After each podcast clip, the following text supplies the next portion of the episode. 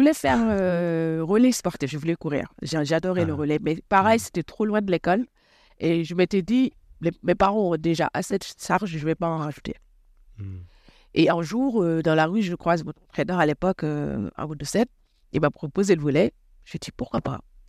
J'ai commencé le volet et euh, je suis arrivée le lendemain, euh, robe rouge, pieds nus. Je ne savais même pas comment s'habiller pour aller faire du sport. Et je tombe amoureuse de ce sport-là. Mhm. Et depuis ce jour-là, j'ai pas quitté le volet. Vraiment, euh, lui, il a vu en moi euh, du potentiel. Moi, j'ai vu en moi euh, ma le seul moyen de, de- de réussir et de rapidement d'aider mon père. Donc, euh, on va dire, on est. comment l'osmose a pris tout de suite et c'était parti. L'impossible n'existe pas tant qu'on n'a pas essayé. Je suis Cyril Blanchard, entrepreneur et conférencier. J'aide les sportifs à vivre de leur passion. Depuis de nombreuses années, je côtoie les plus grands coachs et athlètes. Avec Champion de ma vie, je vous propose de découvrir ensemble ces champions au parcours inspirant. Leur singularité va vous surprendre tout autant que leur simplicité. Mon but est simple, vous permettre d'acquérir les clés pour atteindre à votre tour vos objectifs. Tout le monde est capable de réaliser ses rêves. Devenez à votre tour champion de ma vie. Bonjour à toutes et tous et bienvenue dans le podcast Champion de ma vie. Euh, Aujourd'hui, j'accueille euh, Fatou, Fatou Duke. Euh, déjà, Fatou, comment t'as la pêche en ce moment? Ça va fraîchement, Fraîchement. fraîchement, fraîchement, mais euh, je vais très bien. Je vais très bien. Euh, je t'invite, comme euh, bah, tous les invités qui, qui viennent pour le champion de ma vie, c'est parce que j'ai, une affection pour les gens que j'accueille. Euh, c'est pas juste un intérêt pour moi d'accueillir des gens dans ce podcast. Je viens de le rappeler, c'est vraiment. euh, si en tout cas il y a un intérêt, c'est que j'ai envie de, partager. Euh, je te connais, euh, Fatou, euh, depuis, depuis quelques temps. Et tu as un parcours euh, bah, qui, je trouve, mérite une grande audience, que ce soit en France et dans la francophonie. euh, parce que te- tu, tu as quel âge, rappelle-nous? Ça se fait pas demander à une femme son âge, je sais, mince. Euh, Mais en soi, ça me dérange pas du tout parce qu'on me Si donne tout le temps pas. plus jeune, donc j'ai 38 Ouais. ans. Eh ben effectivement, vous pourrez voir sur YouTube d'ailleurs, si on- sur, je pense qu'on va diffuser sur YouTube ce- ce- cette séquence enregistrée toi et moi. Comme ça, on Mhm. pourra voir effectivement, tu fais bien moins que ton âge, tout.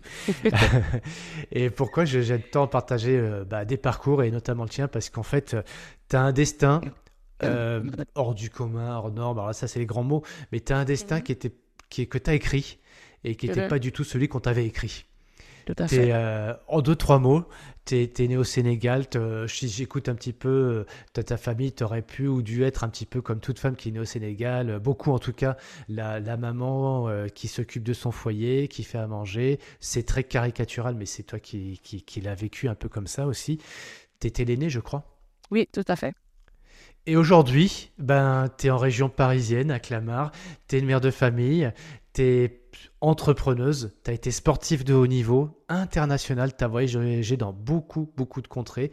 Donc ça, c'était c'était pas du tout prévu dans ton, dans, à ta naissance, quoi. Quand tu étais né où? Et c'était quoi ton environnement quand tu es né? Je suis née à Rufisque, c'est une, euh, une ville euh, très traditionnelle, à 27 km de Dakar. Euh, Rufisque est vraiment connu parce que c'est euh, c'est la capitale de la culture lébou sénégalaise, donc vraiment ancrée traditionnelle. Euh, et comme on, on- vra- vraiment euh, là-bas, enfin dans cette ville-là, étant femme, on est quand même destiné à se marier un jour, donc toute notre enfance, toute notre euh, adolescence, c'est on nous prépare à être une bonne épouse. Comment être une bonne épouse, c'est vraiment euh, savoir faire à manger, comment s'occuper de son homme, s'occuper du foyer, s'occuper de sa belle famille. Euh, donc euh, moi déjà, j'étais assez atypique sur ce côté-là, c'est-à-dire j'avais quand même des parents qui voulaient que j'aille à l'école. C'est exceptionnel. Ah, tous les jeunes, les enfants à cette époque-là, et peut-être encore aujourd'hui, n'ont pas la possibilité d'accéder à la scolarité. Vraiment pas beaucoup quand on est femme, quand on est une jeune Ah. fille, quand on est... euh, Et même si on y est, euh, c'est très rare qu'on puisse terminer notre parcours parce qu'il y a un moment donné, si le mariage se présente, le mariage est prioritaire. Et Donc, c'est à, euh, à partir de quel âge?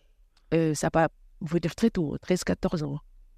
D'accord, ok. Donc, ça, ça, pose un peu le, le, décor dans lequel tu, tu, tu, tu arrives, quoi, en fait. Tu arrives dans ce monde avec cette... Exactement. Donc, on arrive dans un monde où, à l'adolescence, il faut être prête. Il hmm. faut être prête hmm. à être femme. Donc, donc du coup, euh, moi, j'avais cette première, ce premier frein de dire je vais à l'école. Donc, déjà, c'était un, déjà un, autre, combat. Et quand j'y rajoute le sport, là, on m'a dit, ça fait quand même beaucoup parce que bon, euh, déjà, j'ai la chance d'aller à l'école, donc il ne faut pas exagérer.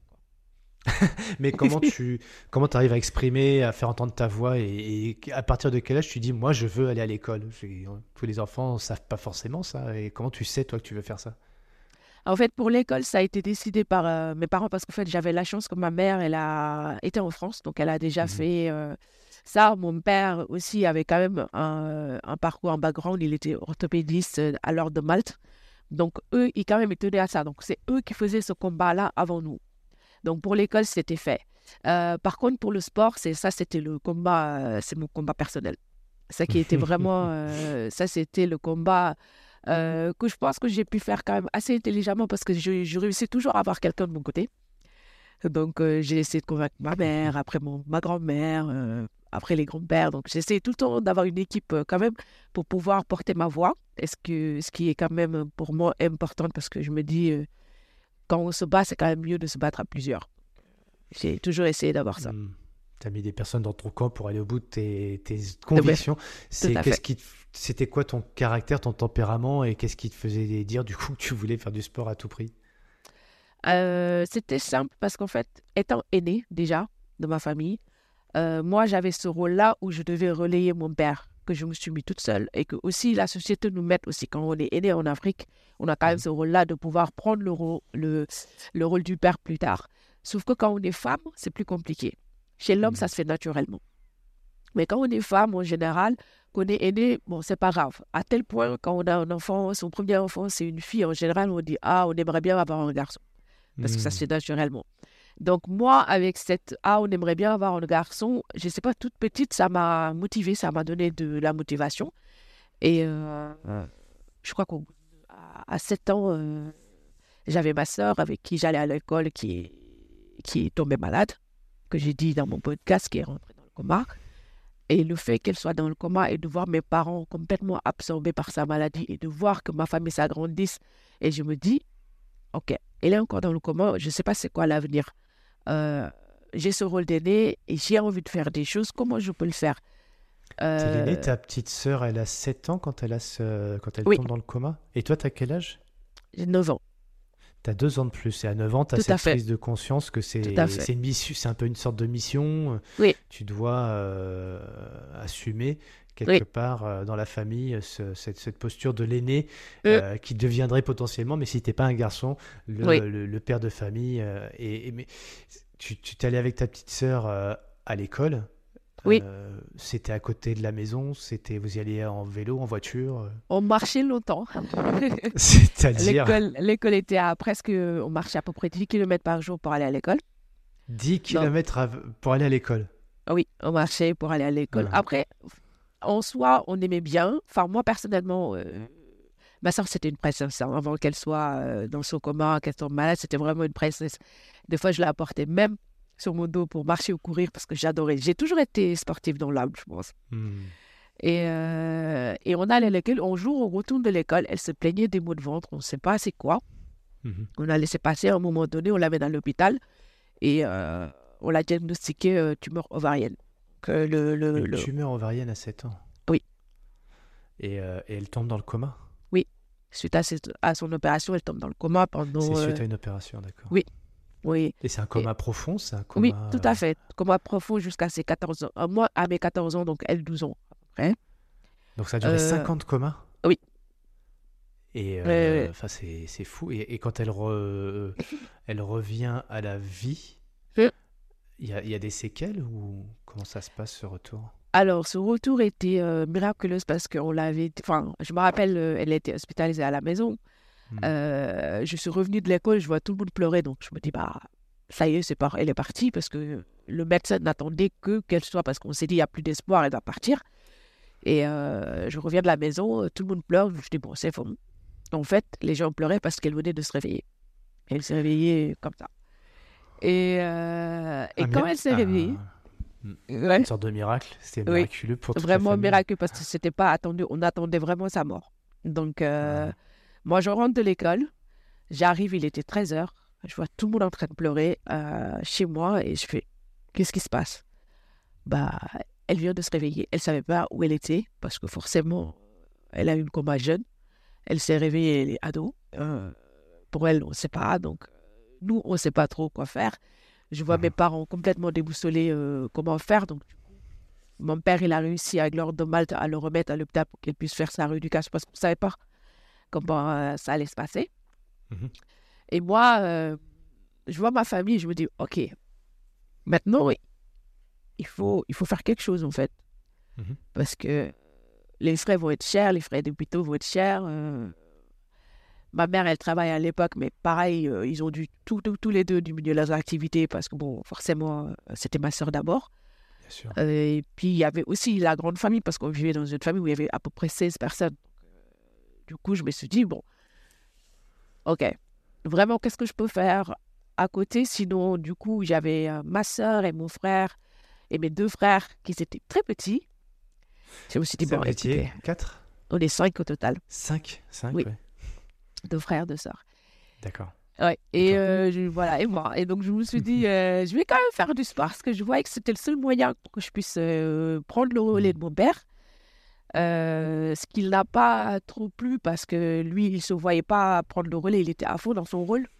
Mhm. Donc, quand j'en parle, les gens, ils pensent que c'est du de rébellion ou pas, mais en fait, c'était que bah, il y avait l'orgueil de son côté et lui, il était sûr qu'il pouvait quand même tout faire tout seul. Et moi, j'ai vu quand même qu'il était absorbé et je voulais le relayer, mais vraiment pour le soulager. Mhm. Et ce, ce, message-là n'était pas passé trop bien parce que lui, il ne l'avait pas compris comme ça. Donc, il m'a fallu quand même des années pour le convaincre, pour lui dire euh, Papa, en fait, je le fais parce que je sens que c'est beaucoup pour toi. Je veux le faire. Je veux t'aider, en fait. Toi, c'est je vais t'aider. Lui, c'est tu veux me remplacer? C'est ça, En- Je caricature, mais c'est comme Voilà, ça c'est ça. tu- exactement. Exactement. Donc, euh, du coup, ça a fait un peu. euh, le volet, c'était sous condition quand j'ai commencé le volet. Pourquoi Euh, le volet d'ailleurs Qu'est-ce qui t'amène dans ce sport-là et pas un autre? Alors, c'est traité. Je voulais faire euh, relais sportif, je voulais courir. J'adorais le Ah. relais, mais pareil, Mhm. c'était trop loin de l'école. Et je m'étais dit, les- mes parents ont déjà assez de charges, je ne vais pas en rajouter. Mhm. Et un jour, dans la rue, je croise mon entraîneur à l'époque, euh, un de 7. Il m'a proposé le volet. Je dit, pourquoi pas?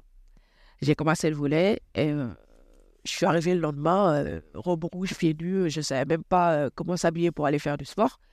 Et je tombe amoureuse de ce sport-là. Mhm. Et depuis ce jour-là, j'ai pas quitté le volet. Vraiment, lui, il a vu en moi du potentiel.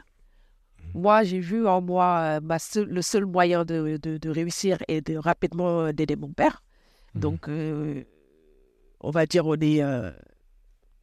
euh, comment l'osmose a pris euh, tout de suite et euh, c'était parti. Mais euh, quand tu dis réussir, c'est bon. Déjà en France, faire du volleyball, on s'imagine pas que ça peut être un sport professionnel. Oui. Euh, ça ramène beaucoup d'argent entre guillemets. Oui. Euh, un sport en plus, d'un point de vue sociétal, qui est pas extrêmement reconnu, même si aujourd'hui, enfin, je parle pour la France. ça, Tu vas peut-être Ah oui, oui, tout dire ça fait. pour le Sénégal. Tout à Mais fait. en France, le volet, en plus, euh, bon, connu, euh, connu depuis les années fin 2007, 2008, des belles années, mais ça a été un sport, ma- entre guillemets, très peu médiatisé, fut un temps. Comment tu te dis ce sport-là et pas D'ailleurs, ça aurait pu être le football ou euh, un sport plus. ou le judo, je, je sais pas, je dis n'importe quoi. Au volet, il y a, il y a un sport roi d'ailleurs au, au Sénégal. Oui, le foot.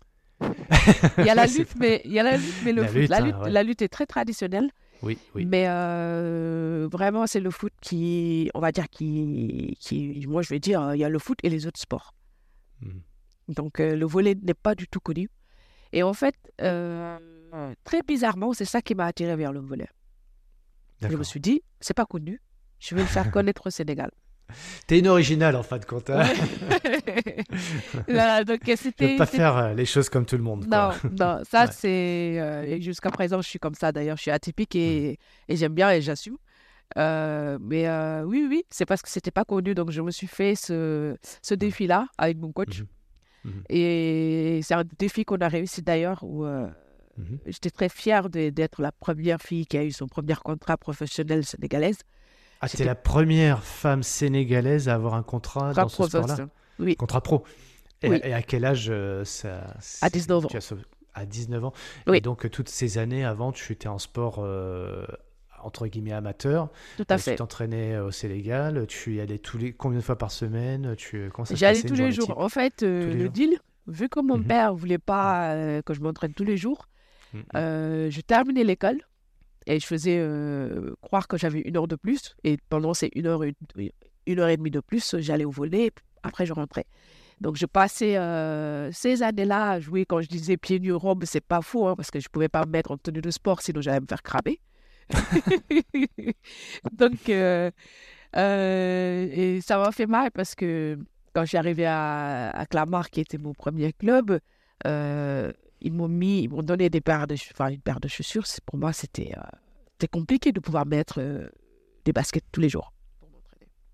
T'en raconte-nous un petit peu là. Tu, tu, tu as ton premier contrat pro à, à 19 ans. Comment ça s'est passé ce, ce jour-là? Alors, tu faisais des études encore euh, Oui. C'était quoi ton compte? Ouais. J'avais mon bac à Bac, faire. ouais. Donc, en fait, Ouais. un an avant, j'avais euh, l'opportunité de venir euh, en France Uh-huh. euh, pour faire un raid. Et le raid devait servir pour construire une école au Sénégal. Et ce raid Mhm. n'a pas eu lieu. Donc, j'avais un mois euh, en à Paris. Première fois que tu Euh, que tu oui. viens à Paris? Oui, c'était la première fois. J'avais 18 ans. À 18 ans, tu viens à Paris, tu as la découverte quoi. Voilà, découverte totale. J'arrive, euh, j'étais dans une euh, maison hébergée par une gentille dame pendant un mois. Et je me suis dit, il faut que je profite de ce mois-là pour me faire voir parce que j'étais persuadée que j'avais quelque chose. Donc j'ai contacté, euh, bah oui, je sais pas. J'ai contacté Clamart, j'ai contacté euh, Stade français, j'ai contacté La Rochelle. Comment Et, tu euh, les contactes? Téléphone, t'envoies un message? Téléphone. À l'époque, c'était téléphone. Tu vas dans une cabine téléphonique, à t'avais ton portable? Non, Tout cabine téléphonique? Oui, oui, je suis sortie, oui, oui, tout à fait. J'ai fait cabine téléphonique, j'ai appelé, et encore, ce qui était marrant, parce que vu que je venais du Sénégal, je ne me rendais pas compte qu'il fallait enlever le 0033. euh. Donc, euh, voilà, je vous raconte pas euh, le temps que j'ai mis pour comprendre. Ouais. Et, euh, et donc, après, le stade français m'avait invité, donc je me suis entraînée au stade, je suis partie. Après le stade, j'ai fait Clamart. Et, et je me rappelle encore, pendant qu'on- à chaque fois que je parle, il y a des anecdotes qui me viennent en tête, mais euh, j'aurais dû le mettre dans mon TEDx, c'est dingue.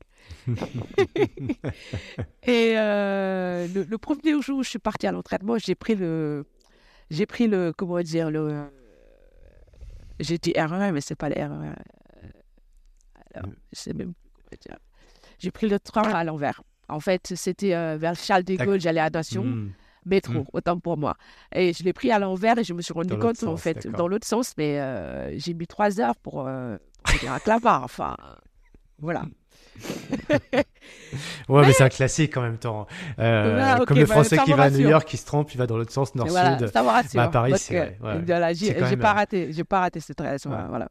Et, euh, et donc voilà, donc euh, Clamart a voulu de moi, donc je suis arrivée à Clamart et euh, à chaque fois je Et-. Excuse-moi, Fa- Fatou, Oui, c'est le, tu, tu as ton premier contrat avec euh, Clamart parce que tu les avais contactés, tu es allé les voir euh, pendant ce mois ou c'est ap- Oui, qu'est-ce qui s'est à passé entre ce mois et c'est des En- discussions avec qui? En fait, euh, je suis allée, je suis allée m'entraîner deux fois avec Ouais. eux. Ils étaient intéressés pour que je reste même prolongée. Je leur ai dit non, il faut que j'aille faire mon bac et je reviens. Tu rentres, ouais. ouais. Oui, il faut que je rentre faire mon bac euh, et si ça vous intéresse, on- je reviendrai. Donc à Hmm. l'époque, Amadou Sen, bah, le coach qui m'a appris le volet, était en contact avec Clamart parce que forcément, le monde est trop petit. Lui, il avait joué à Clamart il y a, D'accord. voilà, des Tu années, dire son années nom, avant. s'appelle il s'appelle Sen. comment tu- Amadou Sen. Am- Oussem. Oui, Amadou Sen. Ok. Et euh, donc, c'était lui qui était en pour parler avec Lamar, le temps que moi, que je puisse faire mon bac et puis revenir. C'est lui qui servait un petit peu de D'intermédiaire, tout à fait. De... ok. Tout à fait.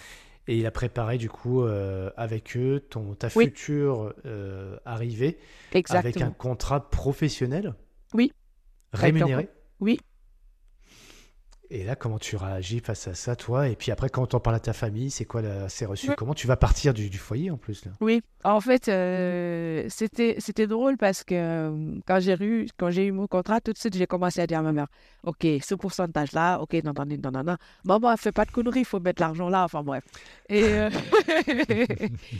et j'en parlais à tout le monde, tout le monde était ravi. Je me rappelle, mon père était en séminaire, je ne sais plus euh, ma mère l'appelle parce qu'il fallait une autorisation parentale pour que je puisse sortir. J'avais 19 ans et chez nous, c'est 21.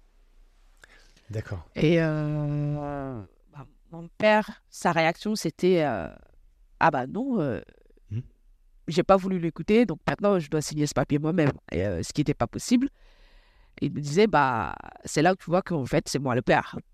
Et, et du coup, c'était assez, assez compliqué. Je crois qu'on a mis deux à trois semaines ma mère, euh, ma grand-mère à le convaincre, à le convoquer en réunion et tout ce qui va, euh, lui proposer tous ses plats préférés et tout. Et, euh, ah oui, c'est, c'était vraiment, c'était, vraiment une époque, enfin, une période assez compliquée pour moi parce que je savais que ne signe pas, c'est, c'est, mort. C'est une opportunité de vie. Hmm. Et au bout de deux, trois semaines, il a cédé.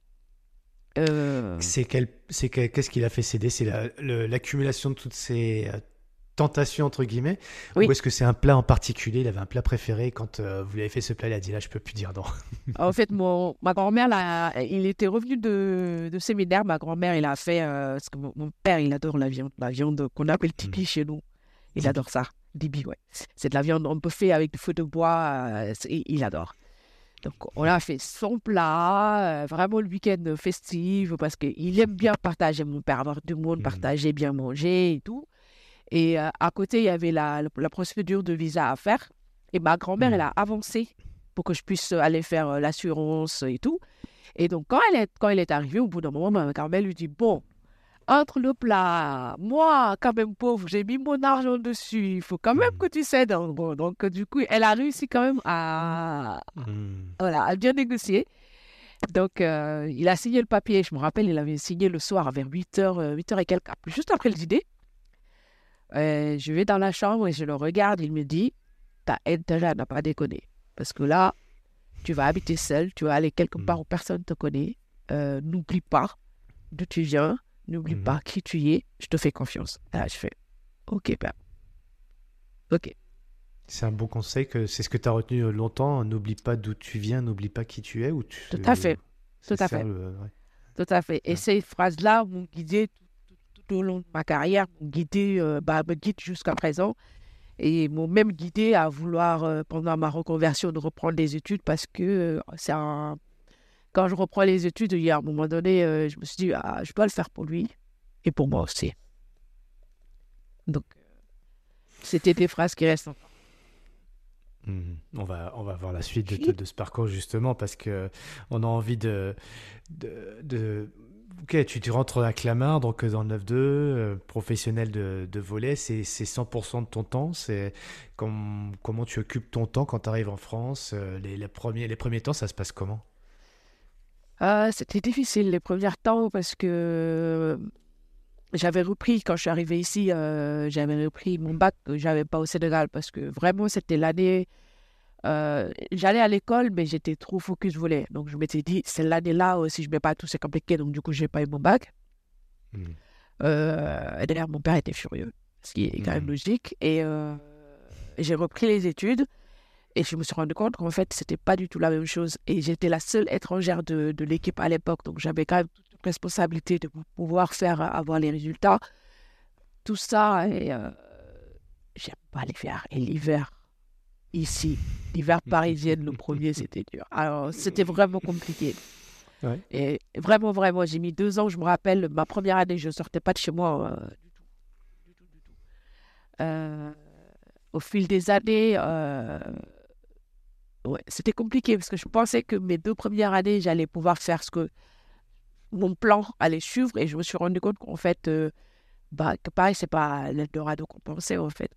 Quand on est arrivé, la vie est différente, la culture est différente, euh, le volet est différent. Parce que quand je suis arrivé, je me suis rendu compte que quand il fallait que je reprenne toutes les bases, toutes les bases de volet. Heureusement, j'avais de la chance. Euh, j'avais des entraîneurs qui, qui, quand même, étaient assez ouverts et assez euh, et voulaient me faire progresser. Hmm. Donc, je me rappelle, je m'entraînais en plus le midi euh, avec Laurent Delacour qui me le faisait vraiment de façon très bénévole, ce qui était bien. Et les dirigeants qui étaient bienveillants aussi.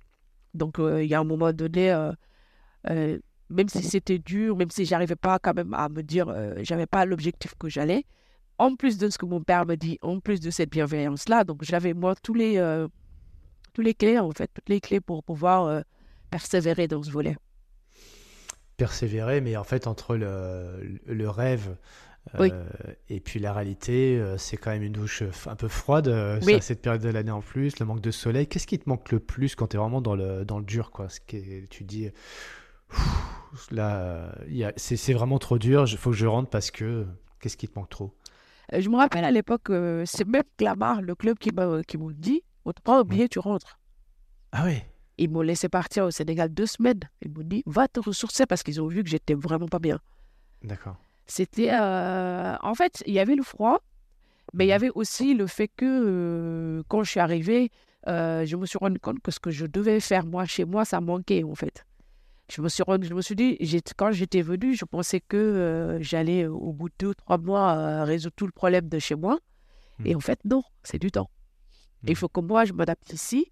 Une fois que l'adaptation soit faite pour que ça puisse euh, monter crescendo, euh, j'avais oublié qu'il fallait. euh, maintenant, j'ai deux maisons, j'ai pas une maison. Enfin, que moi, je me nourrisse, que je nourrisse euh, de l'autre côté. Qu'il fallait que, déjà, que je m'équipe. L'hiver est là. Donc, il y avait beaucoup de paramètres que je n'avais pas calculés, qui étaient quand même normal hein, pour quelqu'un qui, qui vient d'arriver. Mais euh, quand je suis partie au CEDA, comme j'avais dit, euh, j'avais réparti l'argent en disant ça, on fait ça, face à ça. Et là, je me suis rendu compte en disant Ah bah, bah ce ne sera pas ça pour l'instant. Ok. Et donc, du coup, j'avais cette pression de me dire Mes frères grandissent et je crois, euh, ma sœur, elle a repris l'école. Elle a repris l'école de façon euh, pas habituelle parce qu'elle avait raté des années. Donc, il fallait aussi payer son école. Donc, il y avait tout, tout, tout une, euh, une balayage à faire. Et je me suis dit Combien de temps ça va me prendre pour pouvoir vraiment tout prendre en charge et que vraiment mes parents souffrent enfin? Donc, c'était c'était lourd. C'était très, très lourd. Et euh, je crois deux ans, trois ans après, je me blesse au poignet. Euh, J'avais le tendon qui était déchiré, qui était à vraiment euh, quelques millimètres de partir vraiment complètement. Et le médecin, euh, enfin le docteur qui m'a opéré, il m'a dit bah, Moi, je pense que vous allez jouer pas plus que deux, trois ans. Hmm. Et là, je me suis dit Deux, trois ans de plus, c'est impossible que je puisse réaliser euh, ce que je dois réaliser. Mais je fais comment? C'est pas possible. Euh, là, je commence, j'ai parlé euh, avec Laurent. Laurent Delacour, euh, c'était mon deuxième coach euh, confident. euh, je lui ai dit euh, Je vais être pro et comment on va arriver pour que je sois vraiment pro? Parce que, ok, à Clamart, je suis Mhm. pro, mais je suis pro et j'arrive pas à réaliser mes rêves. Je veux être la pro qui réalise ses rêves. On fait comment? Ah ouais, alors justement, tu vois, tu, quand tu étais jeune, ado, tu rêves de faire du sport. À Oui. 19 ans, ça y est, tu l'as. Bon, finalement, c'est plus compliqué que ce qui était prévu, puis l'adaptation. euh, Tout à fait. Mais en fait, quand tu as ce, quand tu as ce moment-là, c'est quoi le nouveau rêve en fait? Tout à Euh, fait. J'ai atteint le premier, ce serait quoi? Qu'est-ce que, comment tu t'imaginais la suite? Qu'est-ce que tu rêvais à nouveau? C'était quoi le truc? Voilà, donc le rêve à nouveau, c'est de pouvoir. euh, À l'époque, je m'étais dit, j'arrive en France, j'apprends le volet, je stabilise, je prends toutes les bases qu'il faut. Je vais en Italie ou je vais ailleurs parce que le volet était beaucoup plus populaire là-bas. Donc forcément, euh, Mhm. je serai dans des meilleures conditions, euh, tout ce qu'on veut. Euh, alors, Lau- Laurent m'a mis un plan en me disant, bon, ok, sportivement parlant, il faut faire ci, il faut faire ça, il faut que je- j'adapte mon volet parce que, mine de rien, je suis petite, hein, je fais 1m83 et je suis très fine.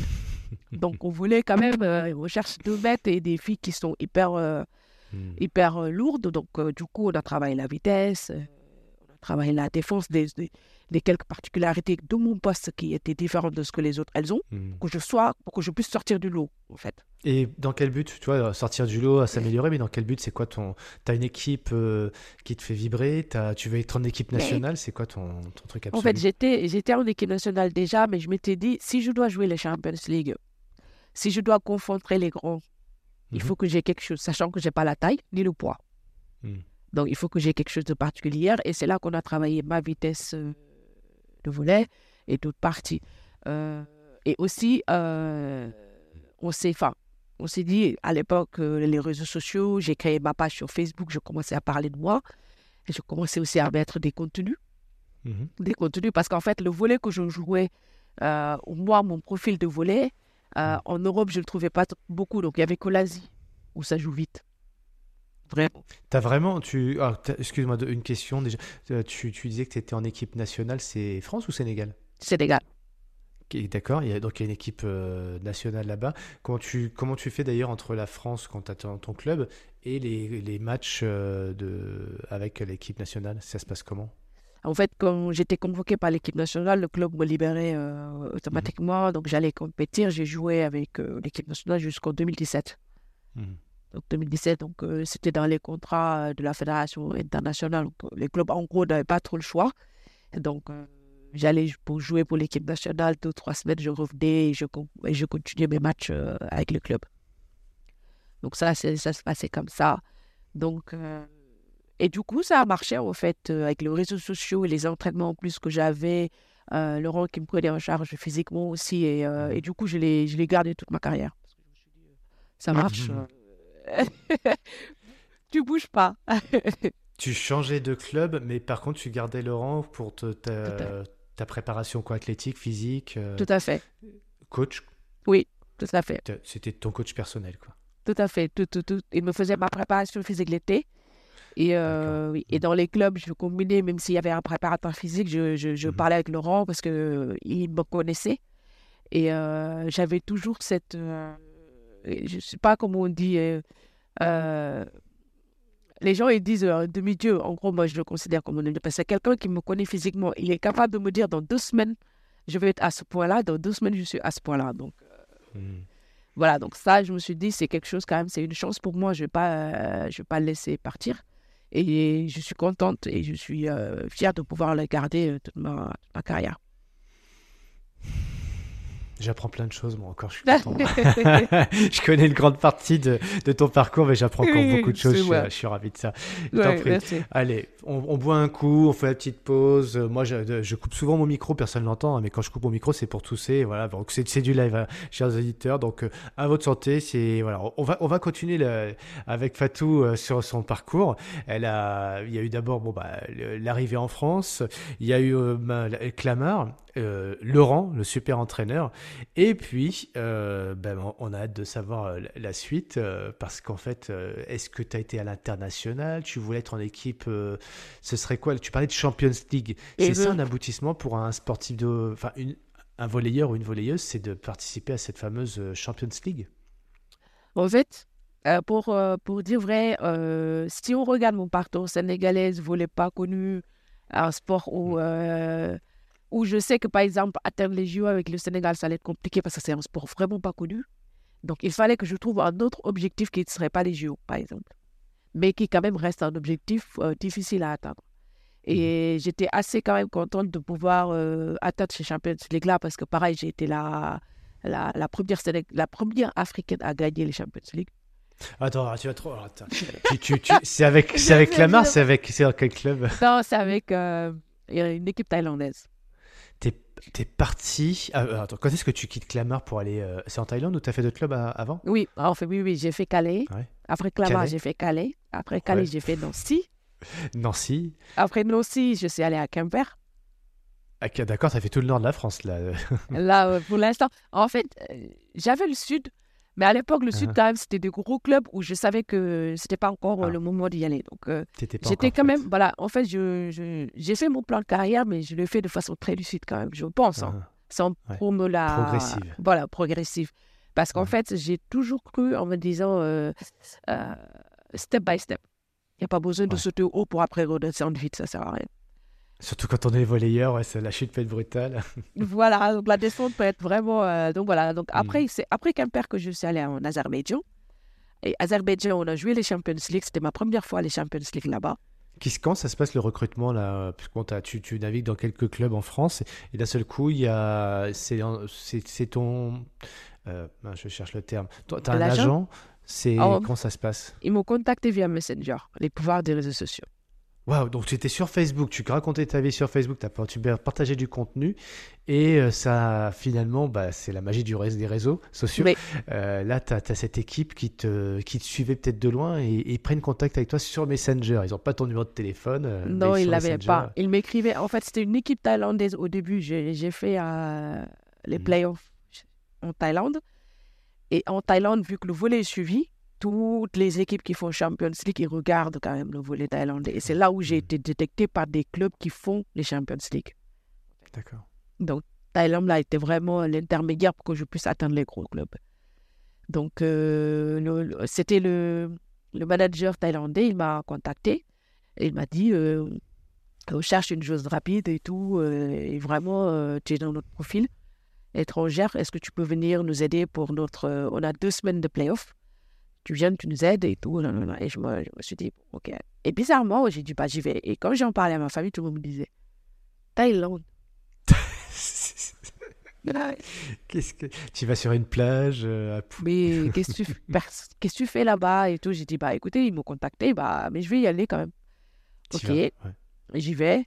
Tu vas c'est juste un premier rendez-vous pour se prendre euh, pour échanger. Non j'y vais pour jouer. Non pour Directement, t'as pas ah eu de. Je suis arrivé. Euh le jour même, je me suis entraîné le soir. Mmh, mmh. Je m'entraîne le soir et je m'entraînais. Je me rappelle, ils m'ont dit ne mets rien sur les réseaux, tu vas être notre surprise pendant le match et tout. ah oui, mais c'était trop drôle. Et j'y arrive déjà. C'est le match où je, vraiment j'ai tremblé parce que j'arrive, il y avait beaucoup de monde. Vraiment, euh, Thaïlande, c'est. Et on a joué dans un centre commercial. Ah. c'est, en fait, quand j'en parle, je me dis, les enfin c'était exceptionnel mais en fait non c'est pas exceptionnel. Eux le sport est tellement le volet est tellement populaire là-bas mmh. qu'ils ils déménagent tous les commerçants euh, pour faire un terrain de volet euh, dans leur centre commercial. D'accord. Et là tu découvres cette ferveur euh, comme ça c'était c'était vraiment ouais, ouais c'était magique. On termine vice championne donc je rentre chez moi parce que vu que c'était deux semaines moi pour moi il n'y avait pas de lendemain en fait et euh, je reviens et c'est là que le, le, club Abaku m'a contacté en me disant on va jouer les Champions League, euh, rejoins-nous et tout. Mmh. On t'a vu jouer en Thaïlande. Je fais oh, ok, c'est parti Fatou. Allez. tu dis ok, c'est bon. T'as pas autre club français qui te propose. Euh, si, j'avais, si, si, j'avais, mais le, club, il m'a proposé Challenge Cup. Euh, il y avait un club suisse qui me proposait, euh, pareil, c'était CV Cup. Donc, euh, entre ces trois-là, Champions League gagne tout. Donc, Et je savais, pareil, c'était l'occasion. Voilà. C'était l'occasion où je pouvais le faire parce que j'allais jouer avec la meilleure passeuse du monde, la meilleure centrale du monde. J'avais ah trois, trois, top, trois top joueuses du monde. Ah oui, donc, quand on, te, quand on te présente la chose, donc là, on ne peut pas dire non. Ah, t'es dans le top mondial là. et, toi, ton rôle, c'est, enfin, ou ta singularité, c'est ta vitesse, t'es euh, explosive. Euh. Exactement, exactement. Euh, tu sans rentrer trop dans la technique, mais quand même, pour ceux qui ne sont pas de relire, et j'en fais partie, c'est, c'est quoi la plus-value d'une personne comme toi dans le dispositif? C'est plutôt défense, c'est l'attaque, c'est la passe, c'est, c'est de pouvoir récupérer. c'est plutôt quoi le... L'attaque. L'attaque, c'est oui, le plus-value, c'est l'attaque et aussi bon, libéraux, c'est bien. Et la passe, celle qui fait la passe aussi, elle est importante. C'est très polyvalente Non, moi, je suis très. Euh, alors, je suis une pointue. T'es une euh, pointue Pointue, attaquante. Comme Aurélien. Mais Aurélien, comme Rosier aussi. Et oui, euh, Aurélien qu'on salue, hein, qu'on a podcasté, l'enfant rebelle. ouais, voilà, voilà. C'est Antonin Rosier aussi, lui. Donc, et puis voilà, comment je vais dire? Donc, du coup, étant pointu, la particularité que j'avais, c'est que j'arrivais à jouer vite, mais je défends aussi. Et en général, les pointus, ils ne défendent pas. La défense, c'est pas leur. Ouais, ils tapent. toi, voilà. tu, tu as le cardio et tu peux aller. Voilà, euh, voilà, voilà. Du coup, c'était ça ma perturbation. Ça a servi d'avoir toutes ces années d'enfance euh, pour aller courir à l'école, 10 km. Eh ben voilà, je me suis préparée en fait, sans faire exprès. Tout à fait. Comme quoi, ça et sert là, tu te retrouves euh, avec les meilleures joueuses mondiales et c'est une année exceptionnelle. Enfin, tu trouves ta place parce que là, pour le coup, tu trouvais ta place avant parce que tu avais quelque chose de, de plus. J'avais un background. Quelque... Mais là, tu n'as pas quelque chose de moins par rapport aux autres? Tu te sens pas, entre guillemets, inférieur, un peu petite par rapport à ces stars? Alors en fait, quand je suis arrivée, déjà, j'étais pas mmh. censée euh, jouer. En ah gros. Mmh. Déjà, j'étais pas censée jouer. Euh, par la force des choses, je ne sais pas si je peux le dire comme ça, parce qu'en fait, l'entraîneur, il voulait jouer vite. D'où ils prenaient que des joueuses qui sont censées jouer vite. Sauf Mm. que quand tu arrives quelque part où il y a des tops, bon, c'est les tops qui vont commencer à jouer, sauf qu'il y a, il y a des tops qui ne savent pas jouer vite. Donc, du coup, on commence à perdre. On perd 5 cinq, matchs de suite. Et euh, on fait une réunion et on se pose des questions. Pourquoi on perd Pourquoi nanani Jusqu'au moment où on pose la question. Fatou, qu'est-ce que t'en penses? J'ai dit, bah, on perd parce que je joue pas. Et il me dit, ah bon, ok. Le président, il dit, bon, prochain match, on va te faire jouer. Par miracle, on gagne 3-1. Donc, L'insolente, elle avait raison. donc voilà, donc j'ai dit ok, et après c'est parti, euh, c'est parti. Bon voilà, Hein, je dirais par chance parce que vraiment quand je l'ai dit et le lendemain quand on m'a dit tu vas jouer, j'ai quand même stressé un peu, mais bon. Hmm, hmm. Après, je me suis dit euh, j'étais avec la meilleure passeuse du monde, on a bien bossé, après elle a trouvé mon ballon et c'est parti. Voilà, c'était euh, et, et ça se trouvait elle Là, était thaïlandaise, donc du coup voilà c'était ça a matché quoi. tu, tu rentres vraiment dans l'équipe, là. Euh, c'était Titulaire. Titulaire, c'est parti. Tu fais euh, une saison, puis Oui. d'autres après?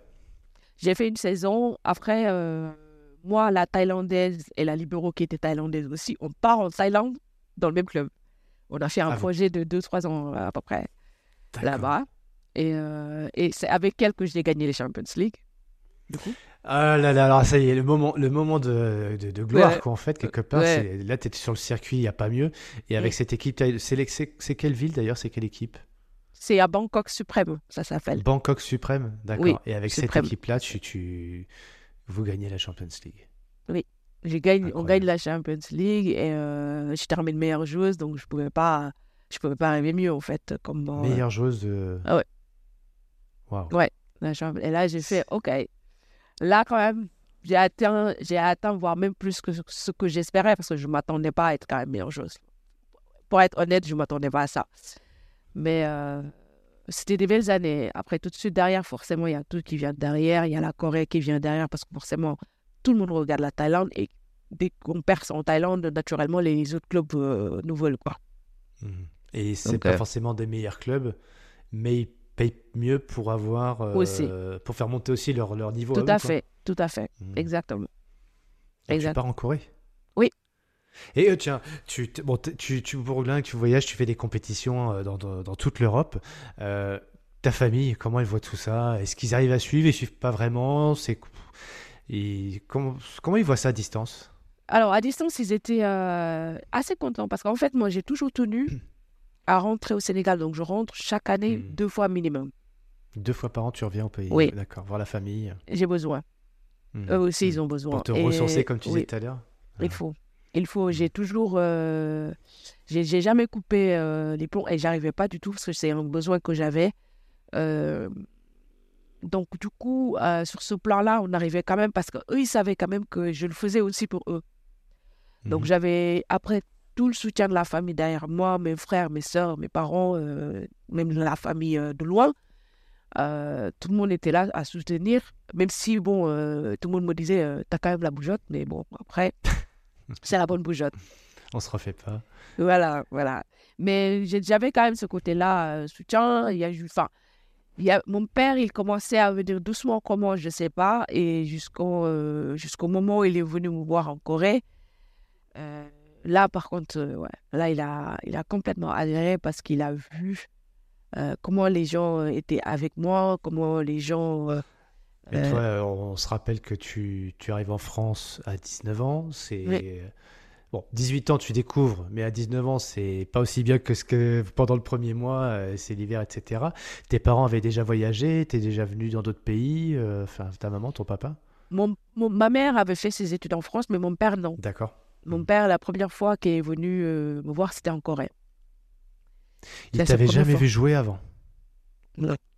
C'était en- c'est- Et là, t'as quel âge à ce moment-là? Corée, j'avais carrière. 30 32. Ouais. Je devais avoir 32 ans.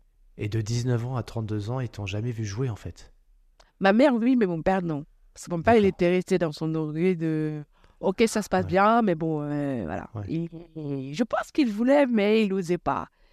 Après, le... c'est mon club. C'est orgueilleux, un papa. C'est c'est fou, quoi. C'est, euh, c'est voilà, j'ai ma stature, euh, je, je montre pas mes émotions. C'est Alors, ça. Je, je mets mes mots, hein, c'est pas, je C'est connais ça, pas ton mais personnellement, mais je l'ai pas connu parce que je sais que ton papa est plus là aujourd'hui. Mais je, je, je fais un peu de caricature et c'est vraiment le, le cliché, quoi, ton papa sur le côté un peu froid. euh, je montre pas mes émotions, c'est ça? En fait, il... c'est pas, c'est pas qu'il montrait pas ses émotions. En fait, il Ouais. arrivait pas. à- Il disait, il... en- par exemple, sa façon de montrer l'amour et qu'il nous aimait, c'était différent. Ouais, Et nous, étant enfants, on s'attendait, enfin, on voulait plus, si on peut le dire comme ça. bien sûr. Euh, mon père, quand il était content ou fier, devant un repas, on peut le voir. Waouh, c'est trop bon, nanana. Mais après un repas, il ne le montre pas. Il ne montrait pas que. Il montrait pas qu'il nous, qu'il nous aimait comme un malade. Euh, c'est après la Corée, là, il commençait à vraiment s'ouvrir, à, à, à nous montrer à quel point il nous aimait et à nous le dire surtout, en fait. Alors sa grande fille, euh, il, il qu'il a un peu provoqué quand même, pas, pas qu'un peu, euh, pendant toute sa, son adolescence, son enfance, son adolescence, et puis bah là, qui est parti s'affirmer et vivre ses rêves. Euh, ton papa, bon bah il a de l'orgueil, on peut le comprendre, et puis il te laisse, il te laisse, donc, bon, il te laisse après pas mal de manipulations de, de la, de toi, de la grand-mère, de la maman, enfin toute.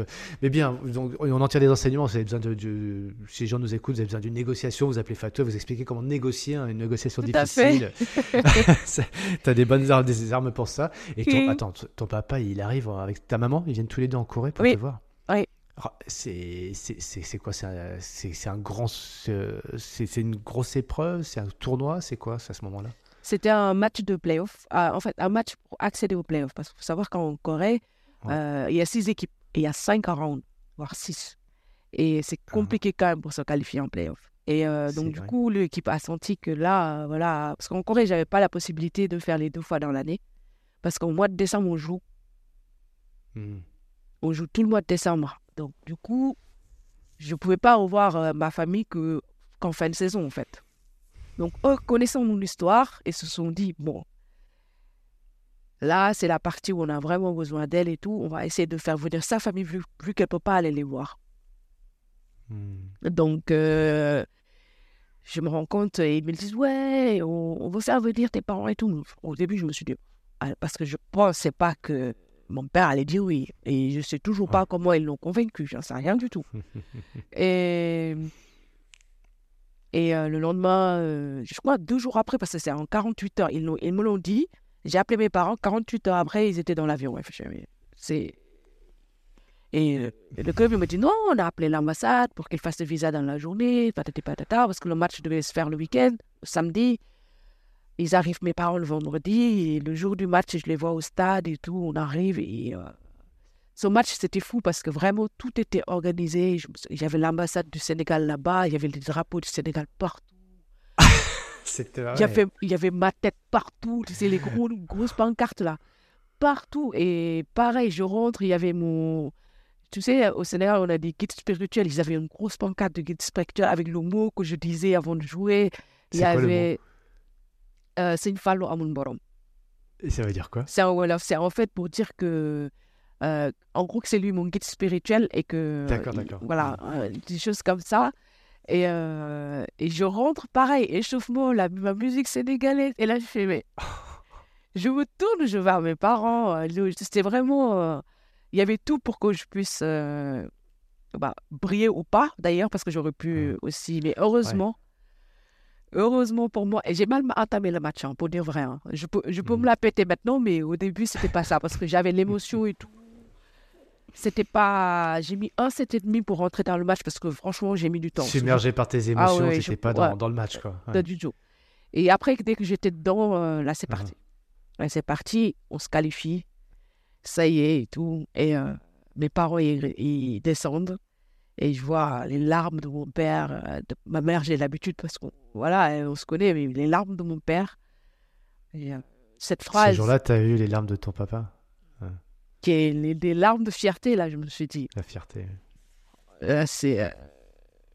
c'était. et c'est pareil, et je recommence à trembler, tellement je, je n'en revenais pas. Hmm. Il m'a serré fort, et, Ouais. mais, mais fort vraiment. Là, j'ai su que voilà, c'est c'est ce que j'attendais en fait depuis des années. Ouais. J'attendais ça. Et euh, Ça a été un T'avais nouveau- t'avais tes ouais. frères et sœurs dans le voyage ou il y avait que tes parents? Il y avait que mes parents. Ouais. Il y avait que mes parents. Et c'est l'année d'après, ils ont fait venir mes frères et sœurs. Donc, ils ont. Euh, ils ont euh, voilà. Et, euh, et après, mon père, pareil, pour fêter ça, il est sorti sous la neige en t-shirt et tout. Enfin. c'était, euh, c'était, c'était vraiment tout un an, mais c'était, euh, c'était, c'était magique. C'était formidable. Ouais. T'as- Et à, à quel moment de ta, de ta carrière tu te dis, euh, enfin, t'as la, cette sorte, pas d'illumination, tu mettras le terme que tu veux là-dessus, mais sur, bon, tu dis, waouh, je me rends compte de tout ce que j'ai fait, euh, de tout ce parcours quand j'étais gamine, pieds nus, aller à l'école avec ma sœur, ma sœur qui tombe dans le coma euh, pendant cinq années, euh, et puis après le, le prendre le risque de partir, de ces moments sombres ou difficiles, en tout cas à Paris, l'hiver, un an, deux ans d'adaptation, enfin région parisienne. Tu vois, à quel moment tu, tu refais le film de ta vie, tu dis waouh, je suis là aujourd'hui, c'est merveilleux? Je le fais à 34 ans. Ouais. Parce qu'en fait, j'avais euh, à 9 ans, c'est, peut-être, euh, comment dire, je sais pas quel mot je peux mettre, j'avais mis une liste en fait. Et dans, la, dans ma liste, ma liste devait se terminer à 34 ans. Et à 34 ans, j'ai fait le bilan et je me suis dit, en fait, j'ai coché, coché toutes les cases, avec des années différentes, mais quand même, j'ai quand même coché. Avec des années en retard, c'est-à-dire, euh, si j'avais mis à 25 ans, je voulais me marier, 27 ans, avoir un enfant, euh, 22 ans, commencer à avoir des gros salaires. Bon, je l'ai eu à 25 ans, pas 22 ans. Mais toutes les phases que j'avais mis euh, sur cette liste-là ont été cochées à 34 ans. Et là, je me suis dit, waouh, ok. Qu'est-ce qui s'est passé? T'as, t'as- t'as retrouvé cette liste, non? Tu Elle a toujours été à côté de toi ou? Je l'ai, en fait, euh, j'ai cette liste. Euh, et là, en gros, la fin de la liste, c'était d'avoir un enfant. Uh-huh. Et c'est quand, le jour où j'ai accouché ma fille, j'ai pleuré, mais j'ai Mhm. pleuré en me disant, waouh, la fin de ma liste. Parce que je savais qu'après, il fallait que je revoie une nouvelle liste. Et On va en parler euh, dans l'après parce que justement, Ouais. c'est à 34 ans que tu deviens maman. J'ai, euh, je suis devenue maman à 30, euh, 36 ans, 37 ans, 36 euh, il y a deux ans. D'accord. Et euh, alors à 34 ans, t'as pas encore euh, ta, ta fille, Non, euh, mais c'est en retrouvant cette liste, elle, elle était où? Elle est- Tu l'as écrite sur une. sur- Attends, je, suis, je suis très curieux là. Euh, tu l'as écrite sur un bout de papier cette liste? C'est un tu l'as- agenda, c'est un gros agenda qui est dans mes, dans mes, tous mes papiers là. Et je me rappelle cet agenda-là, c'est ma mère qui me l'avait offert en 2000. Ouais, en 2000. Elle m'avait Ouais. offert cet agenda-là avec un, comment dire, avec un, une sorte de, euh, un petit coffret où je pouvais mettre mes bijoux que j'ai toujours. Et j'ai gardé ces deux trucs-là que j'ai toujours avec moi. Ouais. Et cet agenda-là me servait de mettre des choses que je tenais à Mhm. faire et tout, tout ça. Donc, euh, c'était euh, c'était marrant de, de pouvoir me dire, OK, I did it. Ouais. Et cet agenda, tu, tu l'as toujours gardé avec toi? Oui, je l'ai toujours, je l'ai dans tous mes, Tu l'as tous mes encore affaires. avec toi là Ouais, ouais. Parce que je veux le passer à ma fille après. Oh là là là là. Et Avec le quoi coffret. dessus? C'était quoi la première image de, de ton agenda? C'est tout bleu de nuit. euh, c'est en gros. euh, c'est dommage. C'est ça, j'aurais pu le montrer. Ah mais tu, Euh, tu, oui. tu m'enverras en photo, je le mettrai. Alors si tu m'autorises, mais je trouve ça trop trop. Mais c'est c'est c'est fou quoi. C'est ah, tu sais ça fait penser à plein bah, plein enfin plein non il n'y en a pas tant que ça, mais les gens qui, qui réalisent euh, des rêves, il y a souvent ce, ce truc. Enfin c'est parfois c'est euh, c'est Mm. écrit, parfois c'est un Ouais, dessin. tout à fait, et- tout à fait. c'est un c'est un, un marqueur extrêmement fort et c'est tellement ancré dans le cerveau que ça se réalise comme tu nous dis quoi. Oui, oui. Tu euh, cet agenda il t'a toujours suivi. C'était pas euh, c'était pas Jeanne et Serge dessus la, la couverture. C'est vraiment. euh, Je, je t'enverrai une photo. Ouais. Tu, tu, euh, t'es- tu, tu, tu connais pas Jeanne et Serge? C'est né. Si. Je Tu regardais ça, quand j'étais enfant, oui. Mais je me rendais pas Tu- compte que c'était du volet d'ailleurs.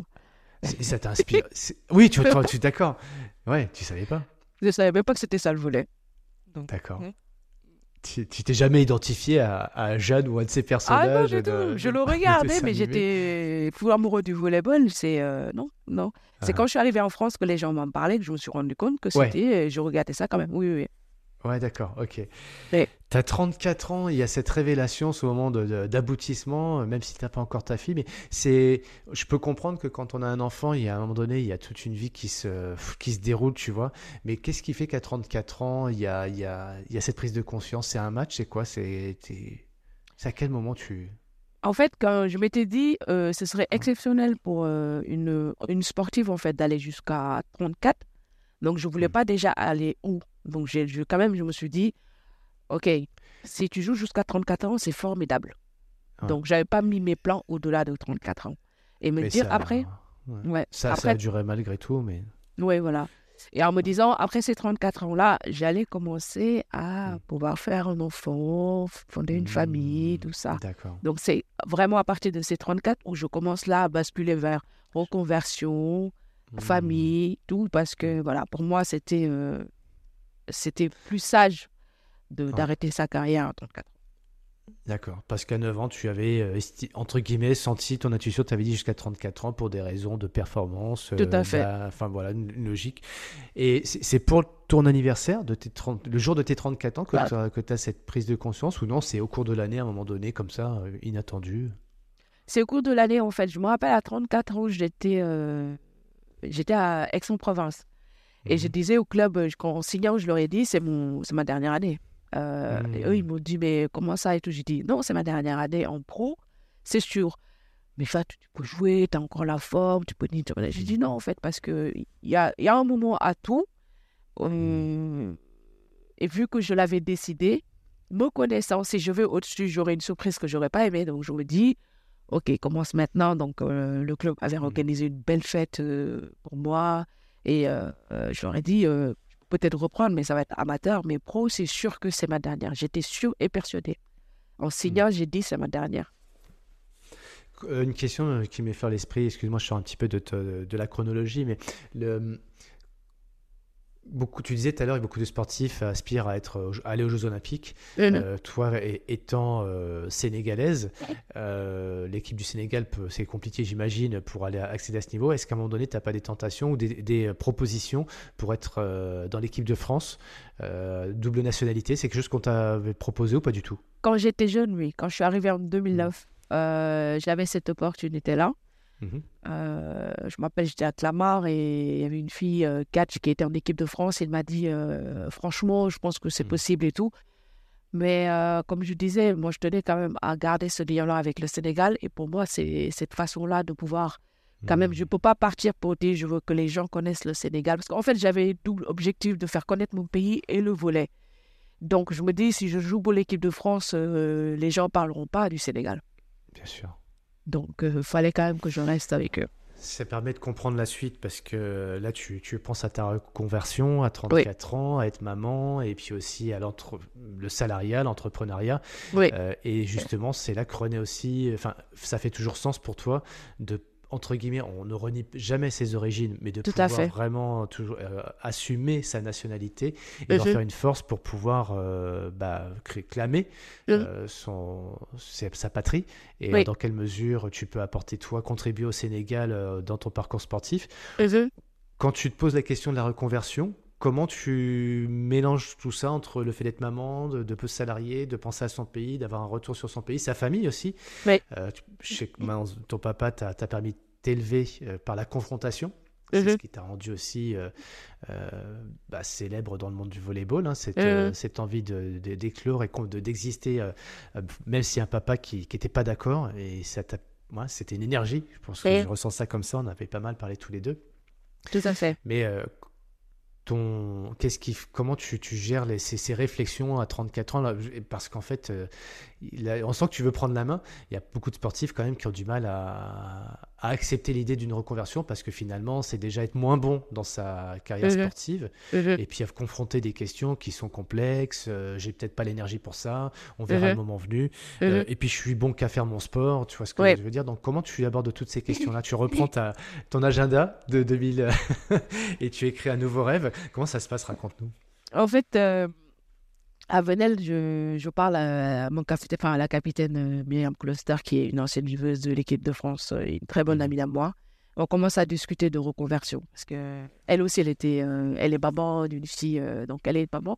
Et moi, en fait, elle m'inspirait sur comment elle alliait maman sportive. Donc, je me, mmh à chaque fois, je, je, naturellement, je voulais savoir comment elle se débrouillait, comment elle faisait pour me dire comment moi je peux faire après.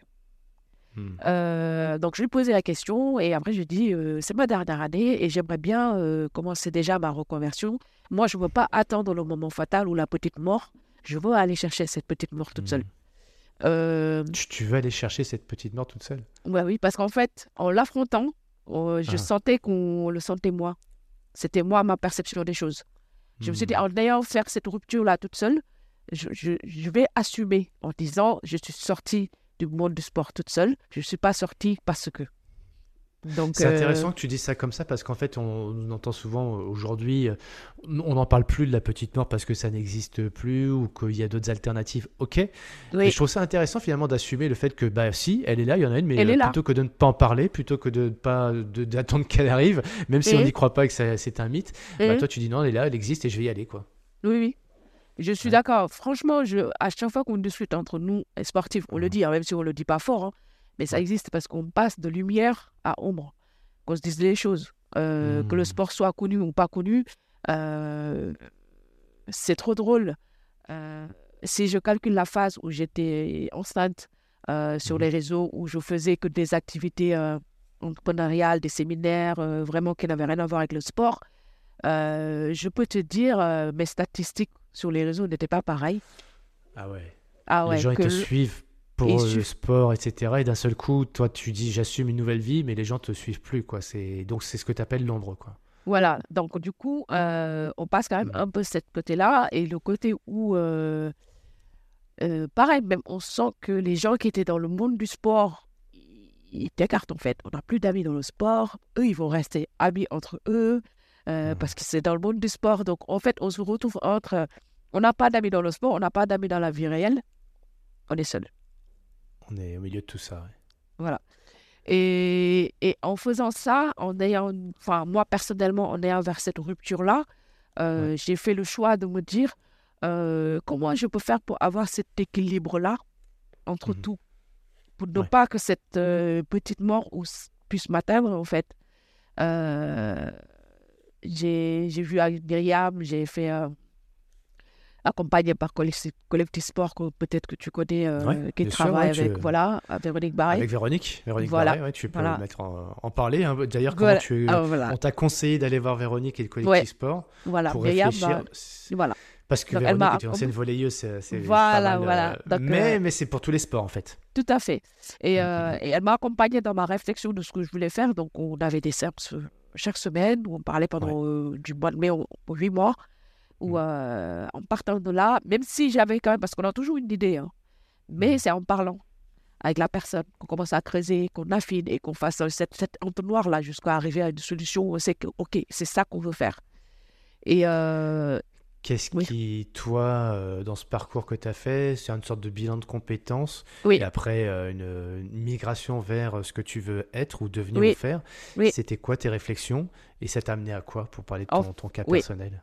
En fait, mes réflexions, c'était je voulais entreprendre et je voulais entreprendre euh, dans le domaine de, euh, des sacs upcycling parce qu'en fait, mon père était cordonnier euh, à la base. Et quand il est venu. quand je dis à la base. orthopédiste. voilà, parce qu'en fait, il faisait des, des, des chaussures adaptées pour les lèpres à Malte, à l'ordre de Malte. Donc voilà. Donc à la base, son métier de base, c'est cordonnier, mais en intégrant Malte, il a. Mmh. Voilà. Et très, très voilà quand il est décédé, quand on est parti faire ses affaires, euh, c'est trop drôle. Je voyais beaucoup de papier, Malte, mhm. la mhm. machine à, bah, pour faire les chaussures, des mmh. cuirs, tout. Et je me suis dit, ah ouais, ok. Donc lui, il a su quand même, parce que mon père, il faisait beaucoup de séminaires. Après, il allait euh, apprendre beaucoup de choses par rapport à la lèpre. Il était devenu ambassadeur. Et ça ne mhm. l'empêchait pas de garder quand même son côté entrepreneurial. Et je me suis dit, je peux le faire, en fait je peux le faire. Et euh, je me suis dit, OK, je vais trouver un travail. Euh, tel-ci qui, qui, va être un travail normal, mais je vais quand même garder mon côté entrepreneurial parce que c'est ce qui me tient, tient à cœur. D'où euh, Dono, euh, mon entreprise de, de, de sacs recyclés, que je fais tous les week-ends. C'est mon, mon activité du week-end en plus du match. Et, Mhm. euh, et à côté, euh, le côté à être conférencière, être panéliste aussi, parce qu'en fait, euh, pour moi, il n'y a pas quelqu'un qui est mieux placé que nous, sportifs de haut niveau, retraités, pour parler des problèmes qu'ont les sportifs actuellement dans la société, ou pas la société, que les femmes ont aussi.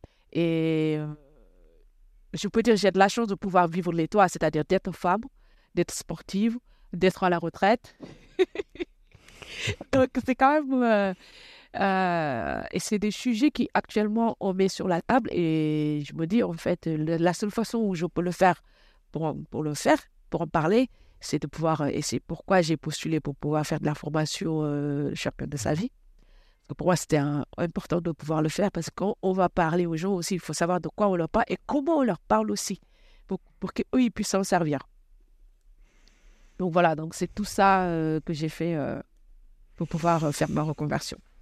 Ouais, c'est très très clair. Alors j'entends déjà qu'il y a eu un échange avec euh, d'autres pairs PAIRES, hein, d'autres collègues, euh, d'autres sportifs, etc., qui t'ont mis un peu sur cette voie, qui t'ont amené à rencontrer euh, Véronique et le collectif sport pour justement engager cette migration, cette, renaissance, de l'anticiper.